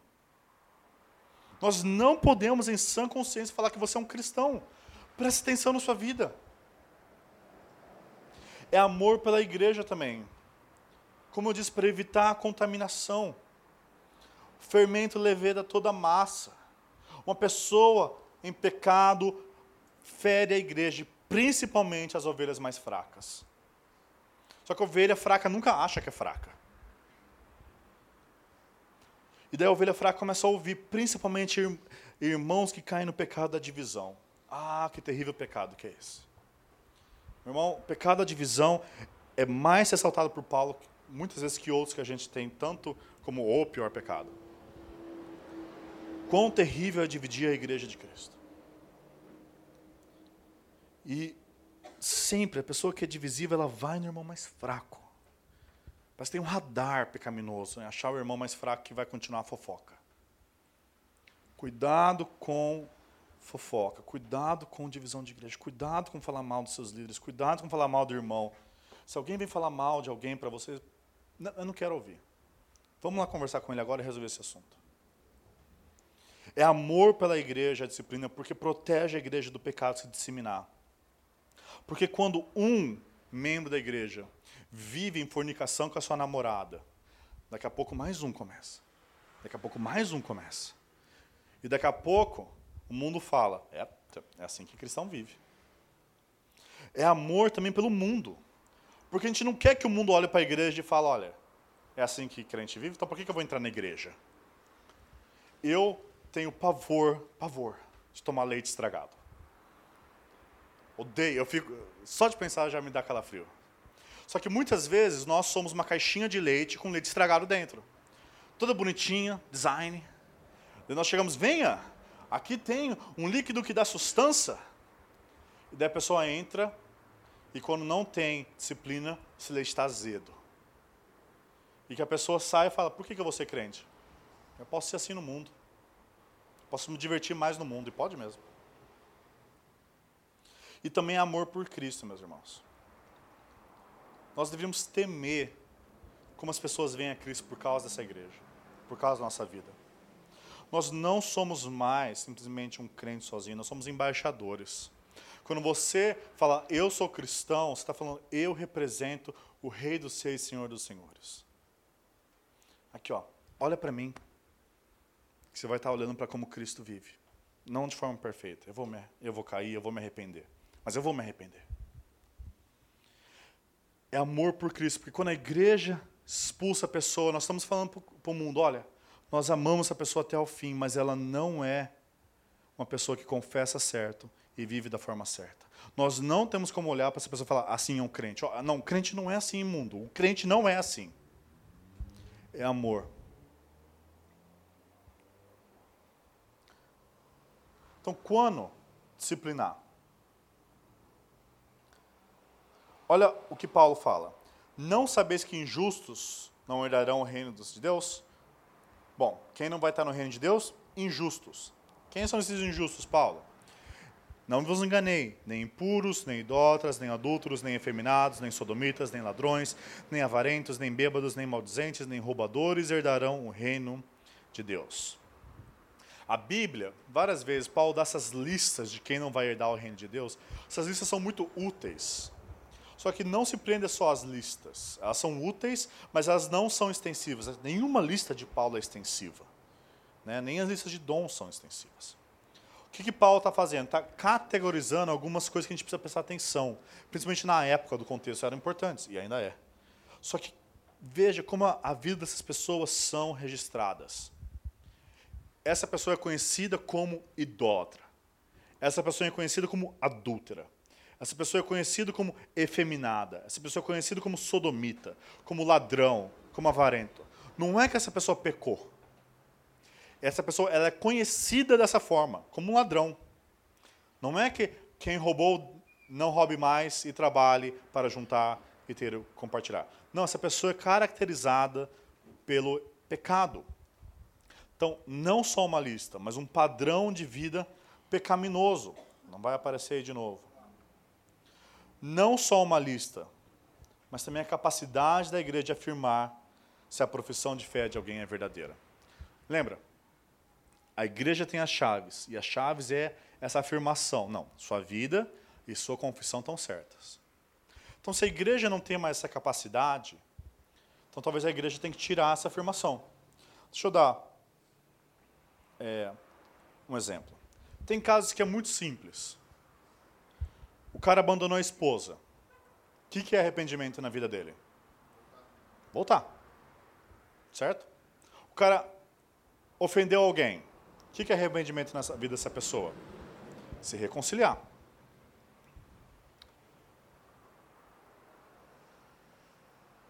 O cara tem um vício. O que é arrependimento na vida dessa pessoa? O cara está viciado, vai lá, maconha ou pornografia. Será que arrependimento é assim? É só virar o switch? Um cara tem problema com tentações homossexuais. Se arrepende toda vez. Novamente, a questão não é uma lista de pecado. A questão é arrependimento. É a igreja conseguir discernir se essa pessoa está se arrependendo de fato. E em alguns pecados, principalmente os ligados a vícios, são mais difíceis. Nesses casos, às vezes vai anos de conversa com a pessoa, tentando ajudar a pessoa. E às vezes aquela pessoa está batalhando. Porque, às vezes aquela pessoa ora e lê a Bíblia mais do que muitas pessoas na igreja, mas cai naquele pecado. E precisa de alguém ajudando. Mentira. Às vezes a pessoa mente. O que é se arrepender? Falar a verdade. Mas às vezes a pessoa ela foi criada numa cultura onde ela mentia todo dia. E às vezes ela vai pecar com mais rotina do que outras pessoas. Só que ela se arrepende, ela faz, ela remenda o erro dela. Quando a igreja deve disciplinar? Quando ela não consegue mais afirmar que aquela pessoa é, é crente. Disciplina eclesiástica formal é ação apropriada sempre que um membro de igreja falha em representar a Cristo. Se torna tão característico e tão habitual que a igreja não mais acredita que a pessoa seja cristã. É quando a vida daquela pessoa, o pecado é tão característico e tão habitual que ela não é mais um crente pecando e se arrependendo. Ela é idólatra. Ela é ladra. Ela é marcada pelo pecado sem arrependimento. É nesses momentos que a igreja deve agir. Então, por exemplo, três casos diferentes. Vamos dizer que a igreja tem certeza que a pessoa se arrependeu. Vamos lá. Irmãozinho com problema com pornografia se arrependeu dos seus pecados, caiu de novo. Se arrependeu dos seus pecados, caiu de novo. Se arrependeu dos pecados. Mas a igreja vê, não, ele realmente está arrependido. O que a gente vai fazer? Vai disciplinar? Não. Se junta aquele irmão. Você que é um outro irmão mais, mais velho, mais maduro na fé, chega do lado dele. Irmão, vamos, vamos orar junto. Vamos ler a palavra. Vamos ler esse livro aqui. Mas vamos no segundo caso. Essa pessoa não está se arrependendo. Ela peca, peca, peca, peca. Você não vê o coração dela nem um pouco triste. Ela gosta daquele pecado. Ela ama o pecado. O que a igreja deve fazer? Fala, você não mais está representando Cristo. Nós não temos como ter você aqui dentro. Nós vamos retirar você da membresia. Agora, Imagine que o pecado ele é tão deliberado, repugnante, só que a pessoa fala que está arrependida. Dá um caso. O cara rouba um banco. Depois chega, não, pastor, estou arrependido. Olha, meu coração está doendo. Até choro. E aí?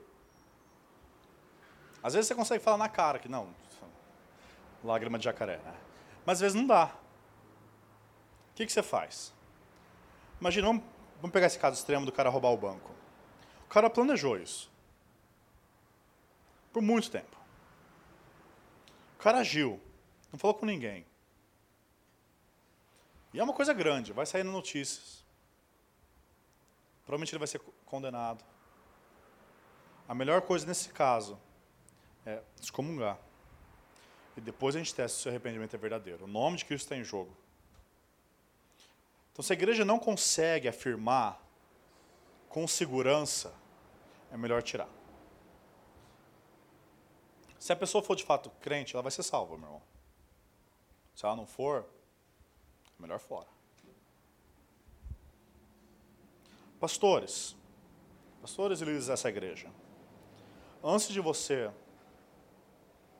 excomungar alguém ou praticar disciplina, tem que ter claro o que é evangelho. Se a pessoa não conhece o Evangelho, não vai viver como uma vida cristã. O Evangelho tem que ser central. Eu dou glórias a Deus que nessa igreja ele é central. E é claro. Pregue o Evangelho sempre. O seu, todo membro aqui tinha que ser capaz de falar do Evangelho rapidamente. Se eu perguntar para você, fala o Evangelho para mim em menos de 60 segundos, você consegue falar? Irmão, é a mensagem da sua vida. Vale mais que um milhão de reais. Se eu falasse, se você decorar isso daqui, eu te dou um milhão de reais, você ia decorar. Saiba o Evangelho. E também ensinem sobre a vida cristã. Como um cristão vive. O que é conversão? Como, essa, como um cristão verdadeiro vive? Ensina sobre membresia significativa. Não faz sentido disciplinar alguém se não tem membresia. Não faz sentido você mandar alguém para fora se não tem dentro. Ensina que o discipulado cristão envolve tanto ensino quanto correção. Nós, crentes, deveríamos estar acostumados a ser corrigidos. Nós já fomos corrigidos por Deus tantas vezes, meu irmão. Abra sua vida para ser corrigido pelos outros, em amor. E também, pastores, estimule uma cultura de discipulado informal. Que essa igreja seja normal. Quando alguém peca, você chegar naquela pessoa e falar: meu irmão, você fez isso. Sejam abertos a isso, não sejam orgulhosos. Porque isso é amor e proteção contra a sua vida. Pior é você continuar no seu pecado sem saber. Porque o pecado é enganoso. Nós precisamos entender como o pecado é enganoso. Então, pastores, ensine sobre disciplina eclesiástica compassiva, sem usar a técnica da carapuça. É, tipo, convido o Vinícius para vir falar isso quando você não vai disciplinar alguém. Imagina, tipo, Vamos ensinar sobre disciplinar membros que adulteram. Tipo, igual aquela irmãzinha ali. Não dá certo isso numa igreja. Então, ensinem antes. E algumas coisas têm que ser claras numa igreja. Certifique se a igreja tem uma confissão de fé e tem um estatuto compatível. E essa igreja tem, glória a Deus. E for, se for necessário alterá-las, faça sabiamente assim que possível. Imagine que, eu não sei quantos são membros, quantos não são membros aqui, eu vou assumir que vocês são todos membros. Mas vocês assinaram, vocês se comprometeram com uma vida cristã e com uma confissão de fé aqui. Vocês falaram, não, é isso que eu creio e é assim que eu vou viver. Então, quando acontecer algo, não fala, ah, ninguém me falou. Você foi avisado. E hoje, principalmente nos Estados Unidos, mas no Brasil também, pastores, ser disciplinado e receber um processo na cabeça é fácil. Por isso que é importante esse consentimento informado. Ó, é assim que a gente vive, é isso que a gente crê. É isso que você está se juntando. Tem um hall de membros organizado. Não adianta você ter 400 membros do seu hall de membros, com 50 pessoas que vêm à igreja, e tentar disciplinar aquela uma pessoa, porque daí vai ter mais 350 que estão vivendo, sei lá como. E certifique-se que os líderes da igreja concordam com isso. É muito ruim agir se não há unidade dentro do colégio de pastores. Durante isso é para pastores e membros. Envolva o menor número de pessoas possíveis. Nada de fofoca gospel chamada ore pelo irmão. Pastores, liderem o processo. Deem o benefício da dúvida à pessoa. E sempre converse com as duas partes do conflito. Cuidado com ouvir só um lado. Isso é terrível. Toda a sabedoria do aconselhamento será importante aqui. Tudo que a gente estuda no seminário sobre aconselhamento, a gente vê na internet, é muito importante aqui. Analisem a velocidade que o processo deve dar. Algumas coisas são muito claras, entendeu? Até, por exemplo, um processo onde o marido abandona a esposa, onde o arrependimento é muito claro, talvez o processo de cuidar disso não seja muito claro. E membros têm que entender isso. Porque às vezes você não sabe tudo que o pastor está fazendo. O pastor está se reunindo toda semana com aquele, com aquele casal, está conversando, está aconselhando, Daí, às vezes, os membros estão de fora e o pastor não está fazendo nada. Aí, ó. Tá aí, não voltou. Calma. É uma ação de amor. Não é um policial, lembra? É irmão. Não é um policial, viu? Pecou fora. Se houver concordância dos pastores, que a impetinência, falta de arrependimento característico, envolva e instrua a congregação, mas também não entre em detalhes desnecessários. Se a pessoa se arrependeu durante o processo, aqui é, é, é sabedoria. A Bíblia não tem isso num versículo. Não está em 1 Vinícius 1 isso. Se a pessoa se arrependeu durante o processo e o pecado não é ou se tornará público, mantenha o assunto somente entre envolvidos. Mas se o pecado for se tornar público, tipo gravidez fora do casamento, talvez é bom falar para a igreja. Isso talvez seja mais amoroso do que não falar. Eu sei que a exposição é, é, é chato, mas para pensar. Imagina que a pessoa acabou fornicando com o namorado, está grávida. O pastor cuidou, choraram amargamente o pecado deles, se comprometeram a estar juntos, tudo mais. Daí a barriga começa a crescer. Daí os membros começam a falar, aí ó, o pastor não está fazendo nada, já passou três meses, a barriguinha ali, ó, quatro meses, cinco meses e começa. A melhor coisa é às vezes trazer para frente numa reunião de membros, tá? e a pessoa às vezes confessar o próprio pecado, mas se a pessoa se sentir muito envergonhada, explicar para a congregação. Meus irmãos, se a pessoa caiu nesse pecado, vocês provavelmente vão ouvir logo sobre isso. Só que ela está arrependida do seu pecado. Em vez de vocês terem uma postura de juízes, que vocês não são, tenham uma postura de amor, de irmãos que vocês são. Ajudem-na. Ela está passando por um processo difícil agora. As dúvidas, os conflitos. Vamos ser família na vida dela. Se a pessoa se arrependeu, nós precisamos instruir a igreja a receber como pai, receber o filho pródigo, perdoando completamente em amor. Não aplica o tempo de disciplina, sabe? No sentido de tipo, ó, agora você não vai mais tomar a ceia. Isso você é tipo meio membro. Não, ou é membro ou não é membro. O processo de disciplina, o processo de aconselhamento pode ter algumas implicações. Obviamente, se o cara adulterou e se arrependeu, talvez não seja muito sábio colocar o cara para tocar e cantar aqui em cima. E não é. Mas isso não significa que você vai, ó, você está meio membro da igreja. E é bom também instruir a igreja a se portar com a pessoa que não se arrependeu. Principalmente nas coisas que eu falei, como é, não se envolver, não comer. Deixa eu dar só uma clarificação, acho que é importante isso. Imagine que você e a igreja excomungou a sua esposa. O que, que você faz? Você pode comer com ela ou não?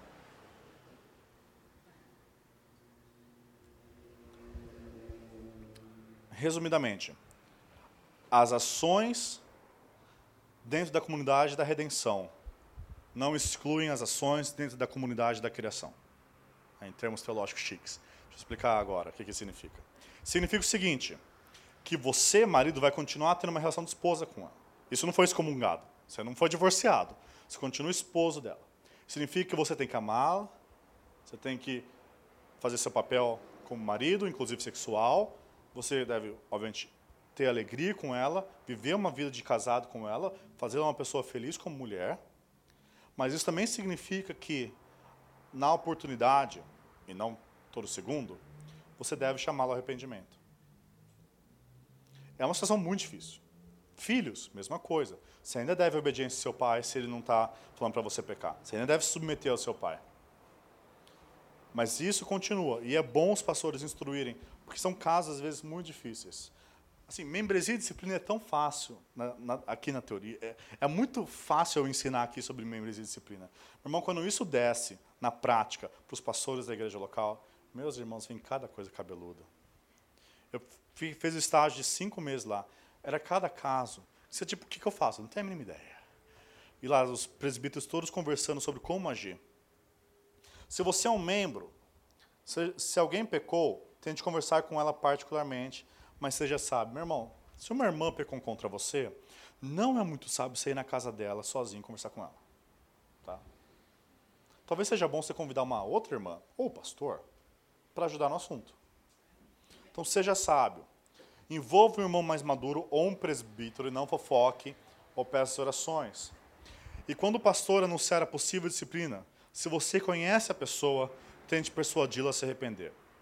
Se você não conhece a pessoa, você nunca estabeleceu algum diálogo significativo com ela, eh, talvez não seja a melhor forma possível se agora chegar e se arrepende aí, viu? Se você conhece a pessoa, chega perto dela, pergunta o que está acontecendo. Aliás, não chega pastor anunciou, meus irmãos, tal pessoa está vivendo, fazendo isso, isso. Estou estendendo para a igreja, para a igreja poder agir. Não chega para a pessoa e diz, viu igreja, viu irmão, vamos se arrepender aí, né? Chegue, meu irmão, o que está acontecendo? Por que, que você está assim?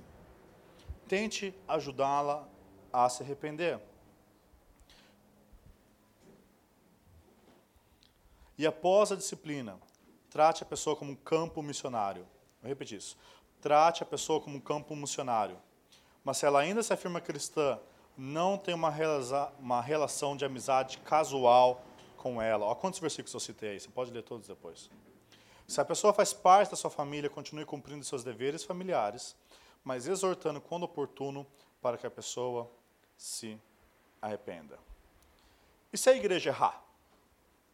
Imagine que vem de uma outra igreja alguém que foi excomungado. E se essa igreja errar?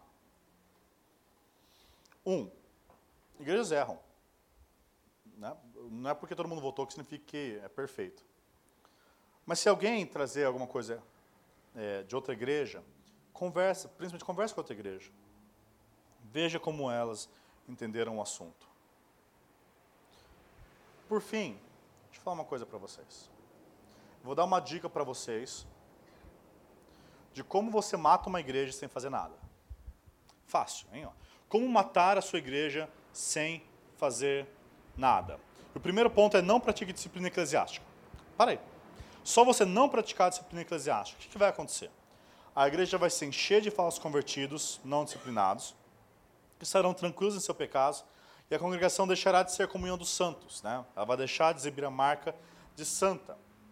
As ordenanças elas vão começar a não ser administradas corretamente, né? o batismo e a ceia, pois perderão as suas características, que é a demarcação de quem entra na aliança, o batismo, e quem permanece nela, a ceia. E em breve, muitos estarão comendo para a sua própria condenação. Os falsos convertidos, daqui a pouco, quando essa igreja começar a se juntar de falsos convertidos, vai juntar mestres que lhe agradam. E a igreja deixará de pregar o evangelho dado pelos apóstolos. Sem a genuína pregação do evangelho, você não tem mais uma igreja. Você tem uma sinagoga de Satanás. A falta momentânea de disciplina pode não dizer se uma igreja é verdadeira ou falsa. A igreja de Corinto ainda é tratada como Paulo por igreja. Mas eu te garanto, sem disciplina, aquela igreja vai morrer. Você conhece a igreja de Corinto?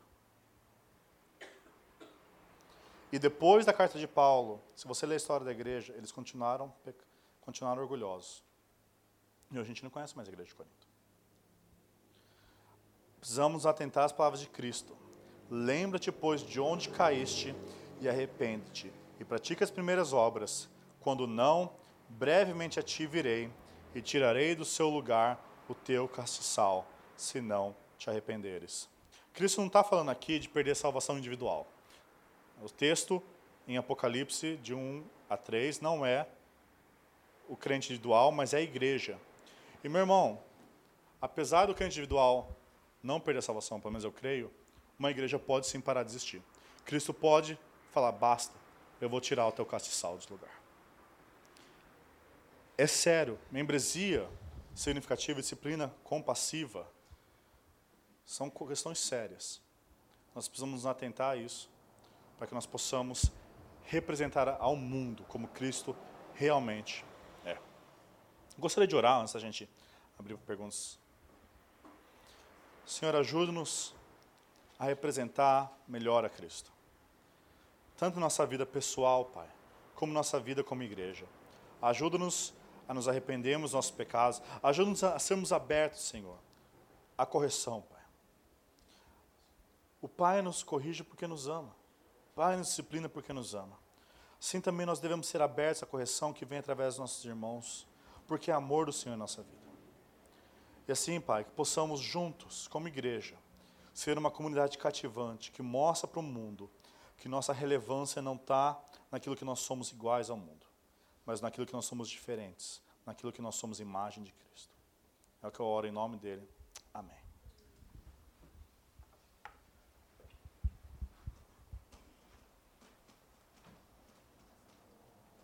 Bom, pessoal, eu sei que talvez alguém tenha perguntas. mas eu tenho algumas perguntas que o pessoal mandou pela internet aqui. E tem algumas coisas cabeludas aqui.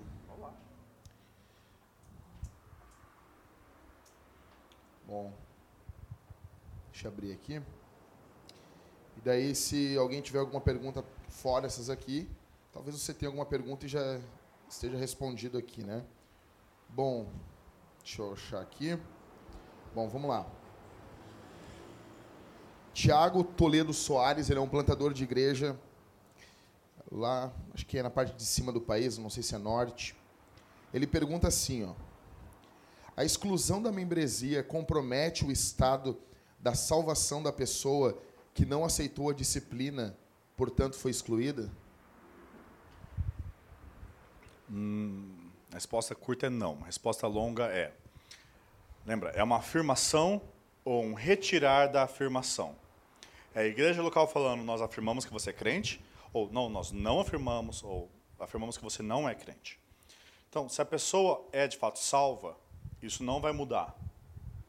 Então, se a pessoa é salva, ela foi disciplinada, ela provavelmente vai voltar para casa do Senhor. Mas é, se a pessoa não for salva, ela provavelmente vai continuar no caminho de é, impiedade dela. Isso, obviamente, está nas mãos do Senhor, mas a igreja não manda alguém para o céu ou manda alguém para o inferno. A igreja afirma ou nega a afirmação se aquela pessoa de fato é crente. Ok. Daniel César pergunta: quando se é membro de uma igreja há anos e descobre a reforma e acaba por perceber que o que se era pregado não era correto, o que deve se fazer? Trocar de congregação ou tentar reformar a atual? Te vira aí.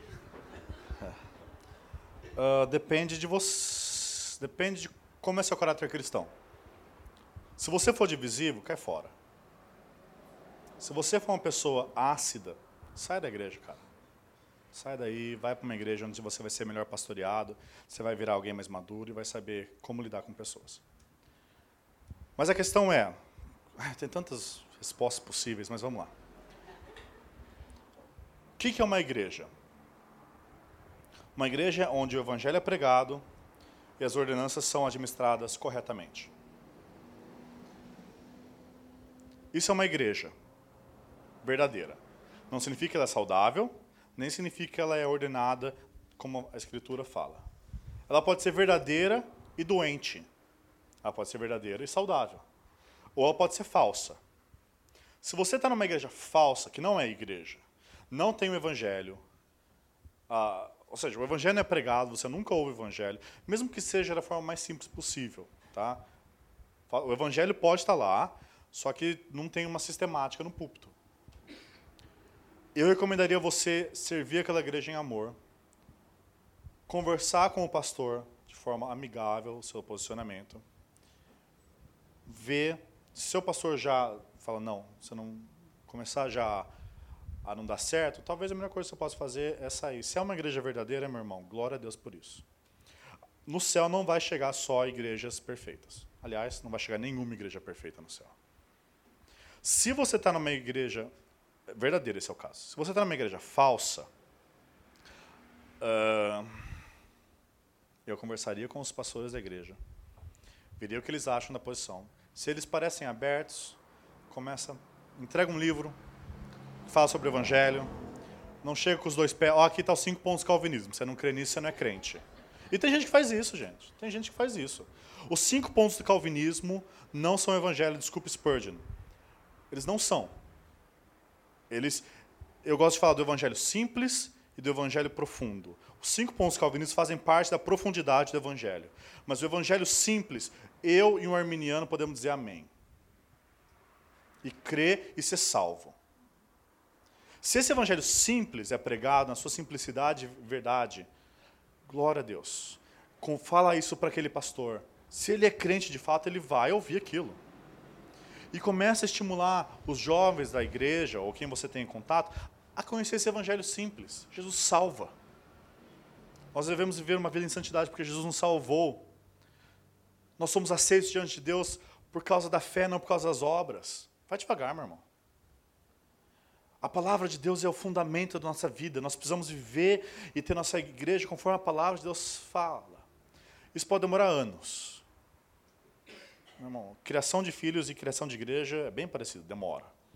É um processo difícil e não muito produtivo. Até a questão de quanto tempo um calvinista novo tem que ficar quieto. É, a minha recomendação, na verdade, a recomendação Michael Horton, ele falou que todo novo calvinista deve ser colocado numa jaula por seis meses.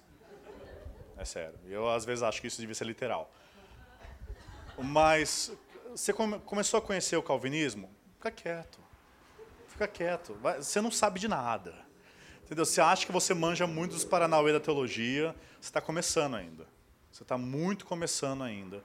Você deveria se acalmar, conhecer mais, se aprofundar, orar mais, evangelizar mais, discipular as pessoas mais. É tipo, é muito fácil, é muito fácil falar como criar os filhos dos outros. É difícil criar os seus. É muito fácil falar como aquele pastor devia pastorear a igreja dele, ou como meu pastor devia fazer. Difícil é estar no gabinete pastoral ouvindo as coisas que o pastor ouve, meu irmão. Seja paciente. Se a igreja é verdadeira, seja muito paciente. Se a igreja é igreja falsa, o pastor não quer. Uh, eu sou inclinado ou a ser como Lutero e pregar o evangelho, ou às vezes você sabe sair. Eu não, não tenho uma recomendação assim clara. Acho que a coisa mais sábia é sair, deixe seu testemunho ficar. A sua própria saída de uma igreja falsa é você falando: essa aqui não é uma igreja verdadeira, eu não posso ficar aqui. Já é um testemunho. E deixa Deus agir. Yeah. Você não precisa pregar nenhuma tese na parede da igreja, por favor.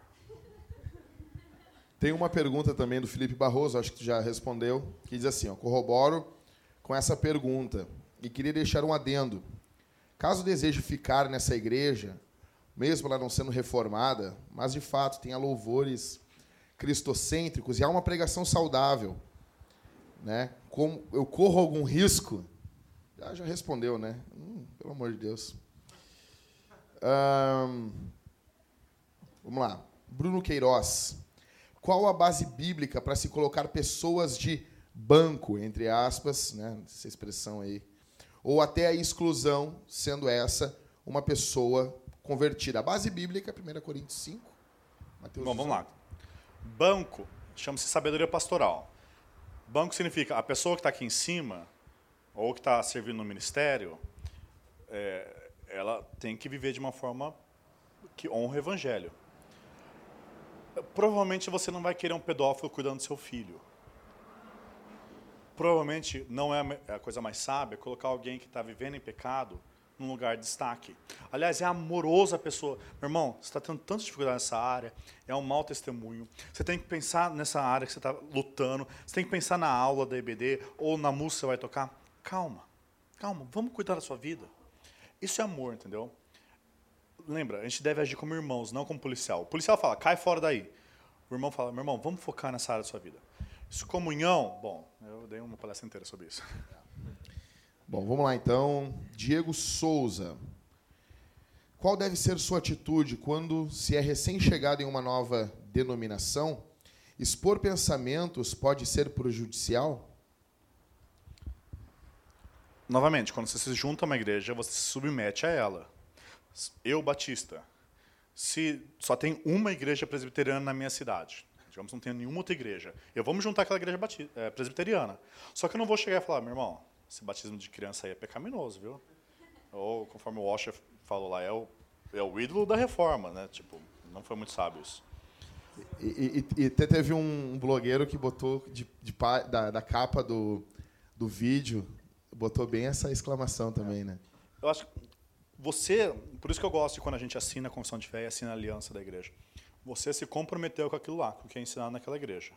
Se você quer ser divisível, meu irmão, sai fora. Cai fora. É, vai procurar uma igreja que, tipo, que crê naquilo que você crê. Você não é obrigado a ficar naquela igreja. Mas se você quer ficar naquela igreja, você vai se juntar para amar aquela igreja e ajudar aquela igreja a crescer, não dividir. André Carolino pergunta, também é um plantador de igreja lá no. Conheço lá, conhece?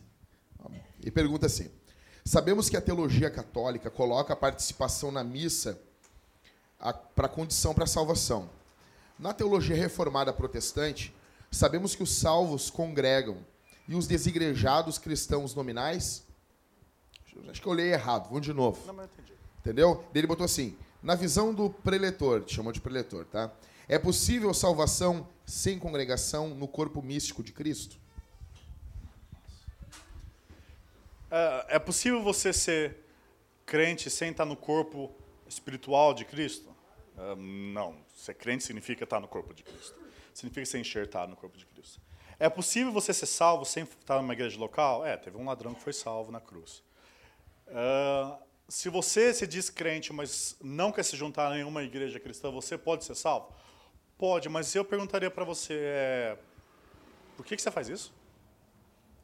Por que, que você está agindo de forma a odiar o corpo de Cristo? Se você age de tal forma, talvez você não ame a Cristo. Talvez você ame um Cristo que você imaginou, talvez você não seja crente.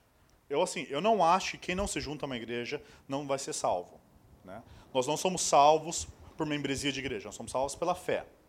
Mas eu questionaria a fé de uma pessoa que não quer se juntar a uma igreja. Mateus Serpa Linkeves, não sei se vocês conhecem aí. Ele botou uma pergunta a mais. Manda bala. Tinha que botar tu a perguntar isso aqui. Como receber um divorciado e casado novamente na hum. congregação? Sendo que o casamento, a separação e o novo casamento se deram já em Cristo. É contigo. Não, a pessoa é casada, tá. já era cristão. Tá separou. Aí casou de novo, cristão. Como é que recebe essa gente assim? Bate no pastor anterior. Não, tô brincando. Novamente, a questão é arrependimento. Uh, assim, isso aqui é sabedoria pastoral, então é difícil falar, porque cada igreja vai ter sua postura sobre o divórcio e recasamento. Então eu me sinto aqui tipo falando da família dos outros. É difícil. Vai. Vai. Uh, se o cara recasou, casou de novo, é, erroneamente, eu não mandaria divorciar. Ele está vivendo uma vida de casado, ele já é um com aquela mulher. Ele já pecou, o pecado já foi feito. Eu acho que ele, ele tem que se arrepender do pecado anterior, de ter divorciado, e buscar a massa nova esposa dele. Não é uma situação ótima? Não, não é.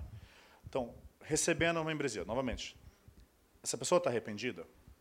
Essa pessoa de fato se arrependeu de ter divorciado, ela sabe que ela está numa situação complicada, ruim, uh, que vai trazer males para a vida dela, para a vida da esposa anterior, para a vida da nova esposa. Se, sim, se essa pessoa está arrependida de fato, é, eu e ela conhece o Evangelho, é um crente de verdade, é, a igreja, eu recomendaria a igreja receber, mas eu informaria a igreja disso. Porque é ruim quando a igreja não sabe e depois começa a descobrir, viu, aquele irmãozinho lá é segundo casamento. Novamente, a igreja é lugar para pecadores arrependidos, não para pecadores perfeitos. Que já é pecador, né? Ok. Bom, uh, Davi Ribeiro pergunta: Pessoa em segunda união que se divorciou antes de ser salva, pode exercer a diaconia ou presbiterato? Novamente, família para família, uh, igreja para igreja. Esse caso aqui é anterior, né? É anterior. Depende, entendeu? É, quão recente é a questão? Imagina que ele acabou de se divorciar, é, casou, passou seis meses, só ele se converteu. Não é o melhor momento para você colocar a pessoa em evidência. Olha, esse cara aqui. Lembra que tanto o pastor como o diácono, as qualificações dele são qualificações normais. Tipo, todos nós devemos ser esposos de uma só mulher. Todos nós devemos ser mansos. Todos nós não devemos ser chegados ao vinho. São qualificações normais de um cristão. Todo cristão deve ser assim. Só que essas pessoas estão sendo exemplo. Então, quando o, o diácono e o pastor são pessoas que estão sendo exemplo de vida cristã para a congregação. Então, se foi recente isso, não é o melhor momento para você colocar a pessoa como exemplo. Não é sábio isso. Agora, digamos que faz 20 anos que isso aconteceu. E o cara ama a esposa. Talvez seja o caso. Ok. A gente não combinou nada, tá? Eu não contei nenhum pecado de vocês, nem nossa. Aí, não tá?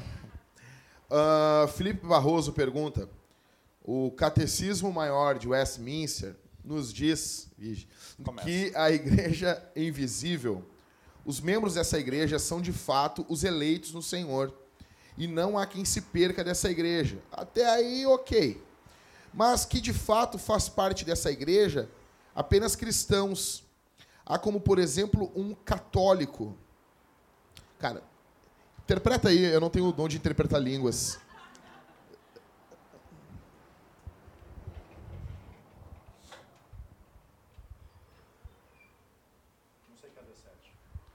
Eu também Tá. não. Entendeu? Ah, vamos lá. Tá, mas explica pro pessoal o que, que Tá, ele está perguntando. Ah, bom, a diferenciação entre igreja invisível e vi- invisível. é, a igreja, o corpo espiritual de Cristo, é, a igreja universal, ponto final. Ah, essa igreja é a igreja composta de todos os eleitos, todos os, re- os redimidos. Todos. Todos. Inclusive aqueles que não fazem parte de uma igreja local. Tem muito irmão por aí que não consegue fazer parte de uma igreja local, meu irmão. Tem irmãos na Arábia, lá no Oriente Médio, que o esposo se converteu, mas se ele se falar para a esposa, ele morre. Essa pessoa faz parte do corpo de Cristo universal. Então, tem um- alguém dentro da estrutura católica que pode ser crente de verdade, fazer parte do corpo eh, espiritual de Cristo? Sim. Ah, essa pessoa, por ser convertida, necessariamente vai sair da igreja católica? Não sei, a Bíblia não fala claramente sobre isso. Pode ser que sim, pode ser que não. Provavelmente ela vai começar a se incomodar com as coisas que ela vê. É, Então, os requisitos da membresia da Igreja Universal de Cristo são diferentes dos requisitos da Igreja Local de Cristo. Eles vão se juntar num dia mas são diferentes. Como eu disse, o ladrão do lado da cruz foi estar com Cristo no paraíso, mas ele não foi batizado. Só que nenhuma igreja deve receber uma pessoa não batizada. Tem uma pergunta por WhatsApp, estava tentando ouvir o áudio aqui. Ô, Fala aí, meu brother, beleza? Pô, cara, parabéns aí pela, pelo evento. O Vinícius esteve lá na, na minha igreja, né? Na minha igreja enviadora lá em João Pessoa, inclusive manda, manda um abraço pra ele aí. Um abraço de todo o pessoal lá da IPBE, ele sabe quem é, né? O pessoal lá de João Pessoa. Cara, aí bacana. Feliz aí de ele estar aí. Feliz pela conferência, tá? É, eu vou fazer uma pergunta, assim, embora eu já tenha lido o livro e já tenha estudado um pouco sobre o assunto, mas eu queria fazer uma pergunta, assim, que eu creio que seja relevante e, e talvez possa responder a muitas questões aí que talvez tá, que o pessoal tem dúvida. Pergunta para ele ah, o que se faz quando um membro da igreja é, ele precisa de uma disciplina, tá certo? Porém, essa disciplina não vai fazer sentido para ele. É, ele não aceita a disciplina, tu entende? Então, é, se a disciplina vai ser válida biblicamente para ele, como alguém que não compreendeu o sentido dela, a importância e nem o, porquê que ela está sendo aplicada, tá bom? Então, essa é a minha pergunta. Qual é, a, qual é o sentido da, da disciplina e se ela pode ser aplicada ah, para alguém que não aceita a correção, tá bom? Não aceita aquela disciplina. Valeu, meu brother. Abraço. Só pergunta fácil.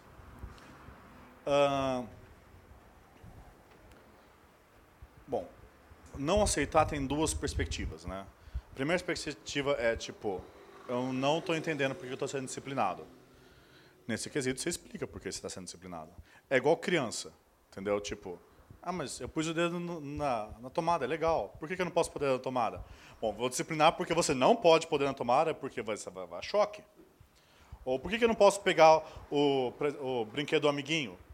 Por que, que eu não posso pegar? Porque é dele. Enfim, é, discipulado é muito como criação de filhos em várias questões. Agora, não aceitar tem um outro quesito, tipo, não, eu não aceito que você me discipline. Eu não aceito nada dessa igreja falar contra, errado contra mim. Isso é insubmissão. Isso é um, é um sinal claro de falta de arrependimento. Isso é um sinal claro de que a, a disciplina tem que continuar até a excomunhão. E se a pessoa for expulsa mesmo sem entender? Ah, a palavra de Deus não coloca que a pessoa tem que entender. É ótimo se a pessoa entender, com certeza. Mas existem outras questões. Não existe, a pessoa, existe a igreja, existe nosso testemunho para o mundo, existe a glória de Deus para ser imaculada. Idealmente, então, a, digamos que a pessoa pecou, não arrependeu, não está entendendo, você expulsou, né, você, a igreja expulsou, é, no caso os presbíteros lá. Uh, eu tentaria conversar com a pessoa continuamente e depois tentar explicar para ela. Se ela, em última instância, não entendeu, é, mostra, é uma prova da dureza do coração dela. Novamente, nós só temos a palavra, nós temos o ministério da palavra. O ministério da espada, de forçar a pessoa a entender, a gente não tem. Bom, pessoal, tem alguma pergunta aí? Aqui. Cauê, passa aqui e fala no microfone, porque a gente está não, é que ele está registrando aqui, cara. Vai botar isso na. Vem cá. É porque só eu tenho que ficar. Maoi, vem pra cá. Vem cá. Pergunta aí. Fala, garoto. Cara, se uma, uma pessoa ela é expulsa de uma igreja, igreja não igreja, e ela não se arrependeu do pecado dela, ela pecou, foi expulsa de uma igreja, e ela vai buscar congregar em outra igreja. Qual a atitude que essa outra igreja deve tomar em relação a essa pessoa? Tá. É por isso que o processo de membresia é tão importante. Uh, na Capitol Hill, uma das perguntas que eles fazem no processo de membresia é: você já foi excomungar de uma outra igreja? Digamos que a pessoa fala, já. Uh, o que, que você vai fazer? Bom, por quê? O que aconteceu? Ah, eu usei roxo, o pastor só gosta que usa laranja. Daí me expulsou. Bom, entendeu? Se, ok, é, vamos conversar com ele. Daí liga, pastor, o que aconteceu? Por que, que aconteceu isso? Qual foi o contexto? E toma cuidado de falar, tipo, às vezes a pessoa falou, ah, o pastor não gostou de mim, não foi com a minha cara, mas na verdade, tipo, você liga o pastor e fala, nossa, essa pessoa dividiu a igreja no meio. Então, é muito sábio conversar com o pastor da igreja anterior.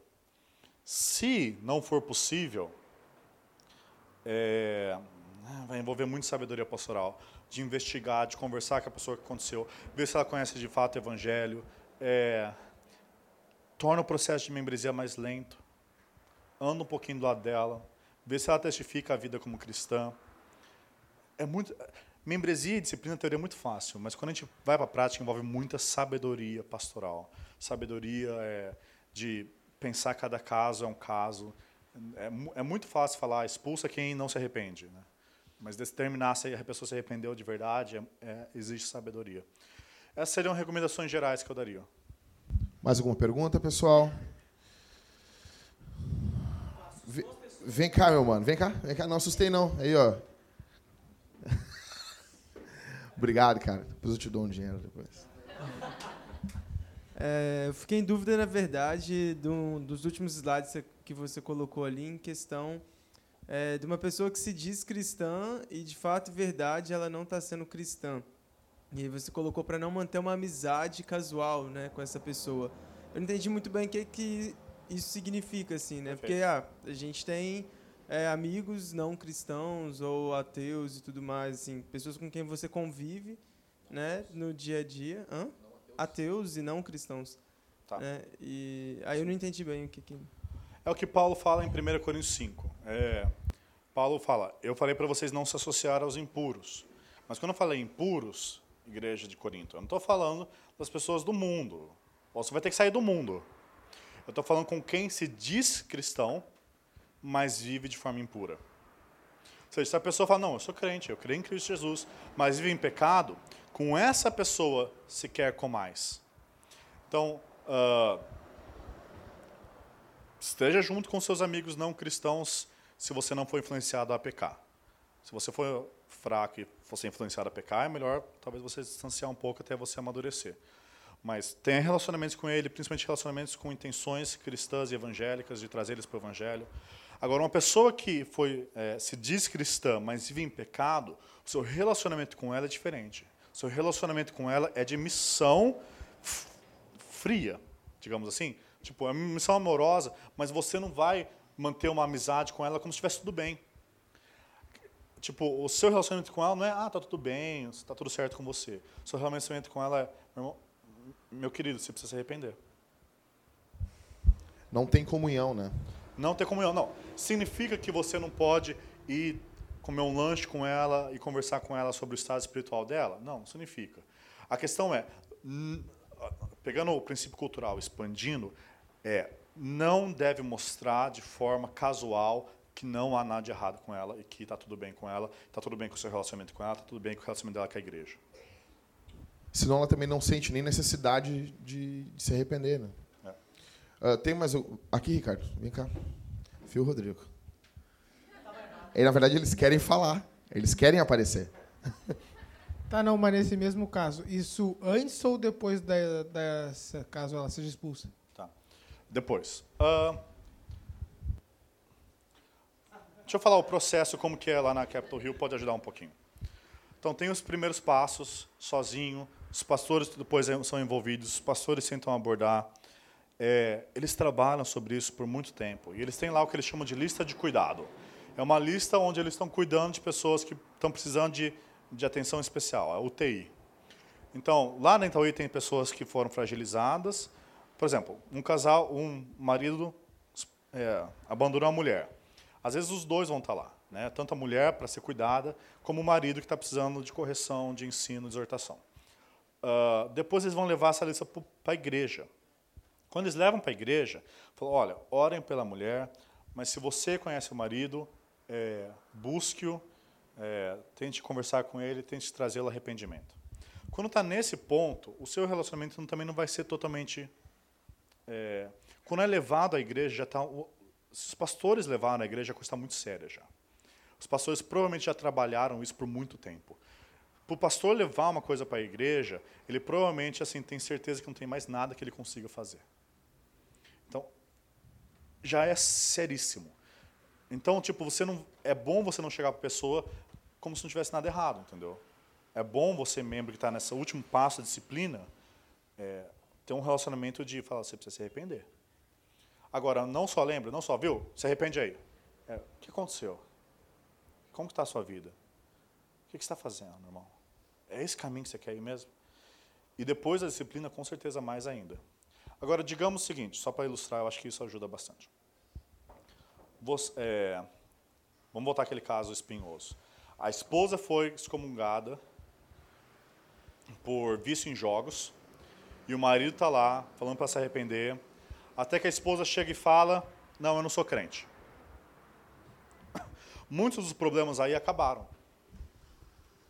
Porque o, o grande questão da, da excomunhão é que uma pessoa se diz cristã, mas vive de forma que blasfema o nome de Cristo. Quando a pessoa diz, não, eu realmente não sou cristã, esse problema acabou. O relacionamento continua sendo de evangelismo, mas tem uma tensão a menos aí. Mais alguma pergunta, pessoal? Aqui, Rodrigo, vem cá então. Tu já, tu já faz, já, Matheus. Eu quero muito que tu faça.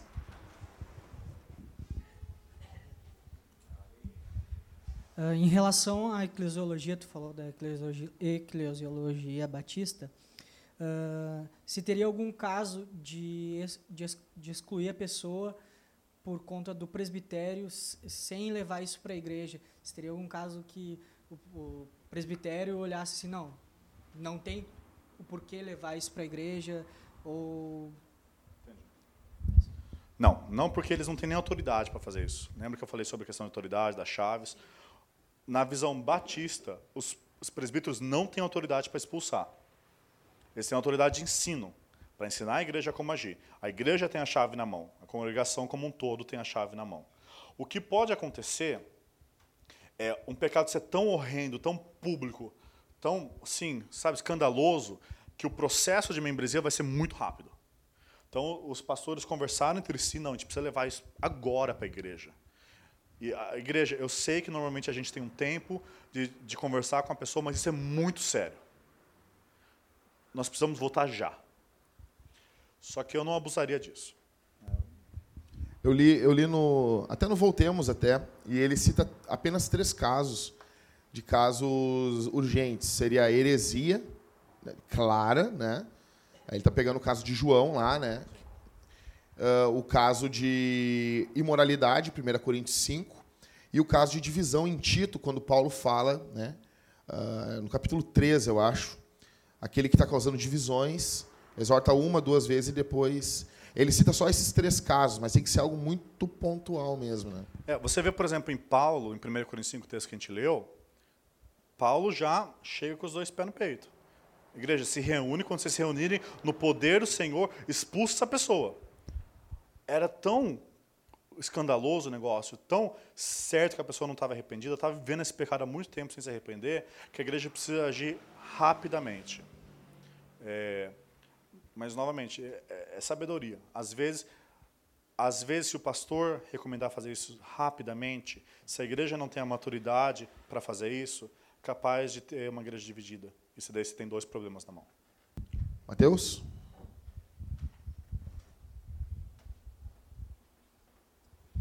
Então, Jackson pediu para eu perguntar. Ah, não, não. Tô brincando. É, a questão é sobre tipos de disciplina. Né? A gente tratou aqui basicamente sobre admoestação e exclusão do, do membro. Né? É, até teve uma outra pergunta ali que citou o banco, entre aspas. Né? É, mas haveria outros tipos de disciplina que poderiam ser colocados em questão? Um, e se o caso de que Paulo teve aquela tensão com Barnabé sobre Marcos tinha alguma coisa a ver com disciplina ou não?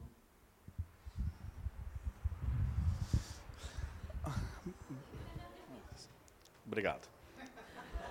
Biblicamente falando, e deixa eu pôr, a, a Bíblia coloca excomunhão como né, o ponto final, e a Bíblia fala de disciplinar um ao outro na questão de exortação, correção, só que a Bíblia não fala exatamente o que você vai fazer, entendeu?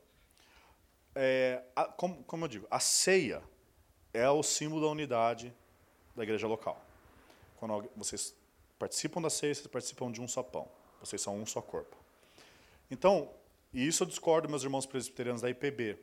Dentro do estatuto deles está que uma das formas de disciplina é tirar a pessoa da ceia. Mas para mim, biblicamente falando, eu entendo que você tirou da ceia, você excomungou a pessoa excomungar, tirar da comunhão. Você tirou a pessoa da comunhão. Então, tirando isso que é o ponto final para mim, pode ter alguns processos de disciplina anteriores. Eu acho que depende de sabedoria pastoral. Uh, por exemplo, como eu falei, vamos lá. A, a pessoa adulterou, mas está arrependida. Não é o melhor momento dela tocar no louvor. Não é o melhor momento para ela ensinar sobre família na IBD. Não é o melhor momento para ela estar tá em uma posição de evidência. Ela precisa de cuidado, ela precisa ser pastoreada, ela está quebrada. É o momento dela ficar calma, ter alguém amando ela, chegando junto com ela. Não, às vezes não precisa ser nenhum pastor, pode ser um outro irmão mais maduro na fé. É, e isso por dois motivos, tanto por ela como pela igreja. Novamente, as pessoas que estão em destaque na igreja, é, elas, se, elas é, estão em destaque. Elas estão lá mostrando quem elas são. E pode ser prejudicial o ensino da igreja. As pessoas olharem para aquela pessoa como exemplo, alguém que não está vivendo de forma exemplar no momento. Uh, agora, a Bíblia não coloca, ó, então, se a pessoa fez isso, coloca cinco meses de banco. Se fez isso, quatro meses de banco. É uma questão de sabedoria pastoral. E e daí envolveria saber como agir em cada caso. Sobre Barnabé, eu acho que não. Eu, é, eu imagino que é, Marcos pecou, Marcos se arrependeu. Uh, Paulo achava, porque ele abandonou, ele não era digno de continuar a viagem missionária, mas eu não acho que Paulo achava que ele era um incrédulo. Tanto que depois Marcos foi ativo, é, ajudou Paulo no fim da vida de Paulo. É, uma questão mais funcional. É, eu acho que tinha uma questão que, imagina, uma questão até de confiança. Como que você vai levar alguém para viajar, para saber que você pode ser apedrejado? Imagina tudo que Paulo passou. E você está junto do seu lado alguém que qualquer coisinha vai espanar. Então, Paulo, acho que não, não tinha confiança de que Marcos continuaria é, a ajudá-lo. Né? Então, é uma questão prática também, mas é uma questão de tipo estar tá na missão e não abandonar a missão. Ok. Mais alguma pergunta, pessoal? Dou-lhe uma, dou-lhe duas, dou-lhe três. Ok. Vinícius, a gente queria te agradecer. E tu vai estar pregando onde agora? Vai estar pregando em Novo Hamburgo. Isso, Igreja Unidos do Senhor. Na sexta-feira tem um bate-papo sobre nove marcas. No sábado eu vou palestrar de tarde à noite sobre nove marcas e à noite eu prego lá na Igreja de Deus. Ok. Então, pessoal, se quiser estar visitando aqui em Novo Hamburgo, né? Isso. 50 quilômetros aqui de Porto Alegre. Vamos estar ajudando os nossos irmãos lá, estar prestigiando. Óbvio que domingo vocês não vão, né? Vai ser disciplinado. Bom, pessoal, vamos fazer mais uma, mais uma oração? Ora por nós, Vinícius, mais uma vez, para encerrar. E depois a gente tem ali um lanche que as irmãs fizeram, gratuito, gratuito, ok? Deus abençoe a todos. Senhor, nós nos achegamos a Ti gratos, Pai. Que grande misericórdia é podermos ouvir o Evangelho da salvação. E que grande também responsabilidade, Senhor, saber que o Senhor nos chamou para crer, confessar e, Senhor, proteger esse Evangelho. Ajuda-nos a, como igreja, Senhor, protegemos o Evangelho e a reputação de Cristo, Pai. Livra-nos, Senhor, de o mundo olhar para nós e, falar, e zombar de Cristo, Pai.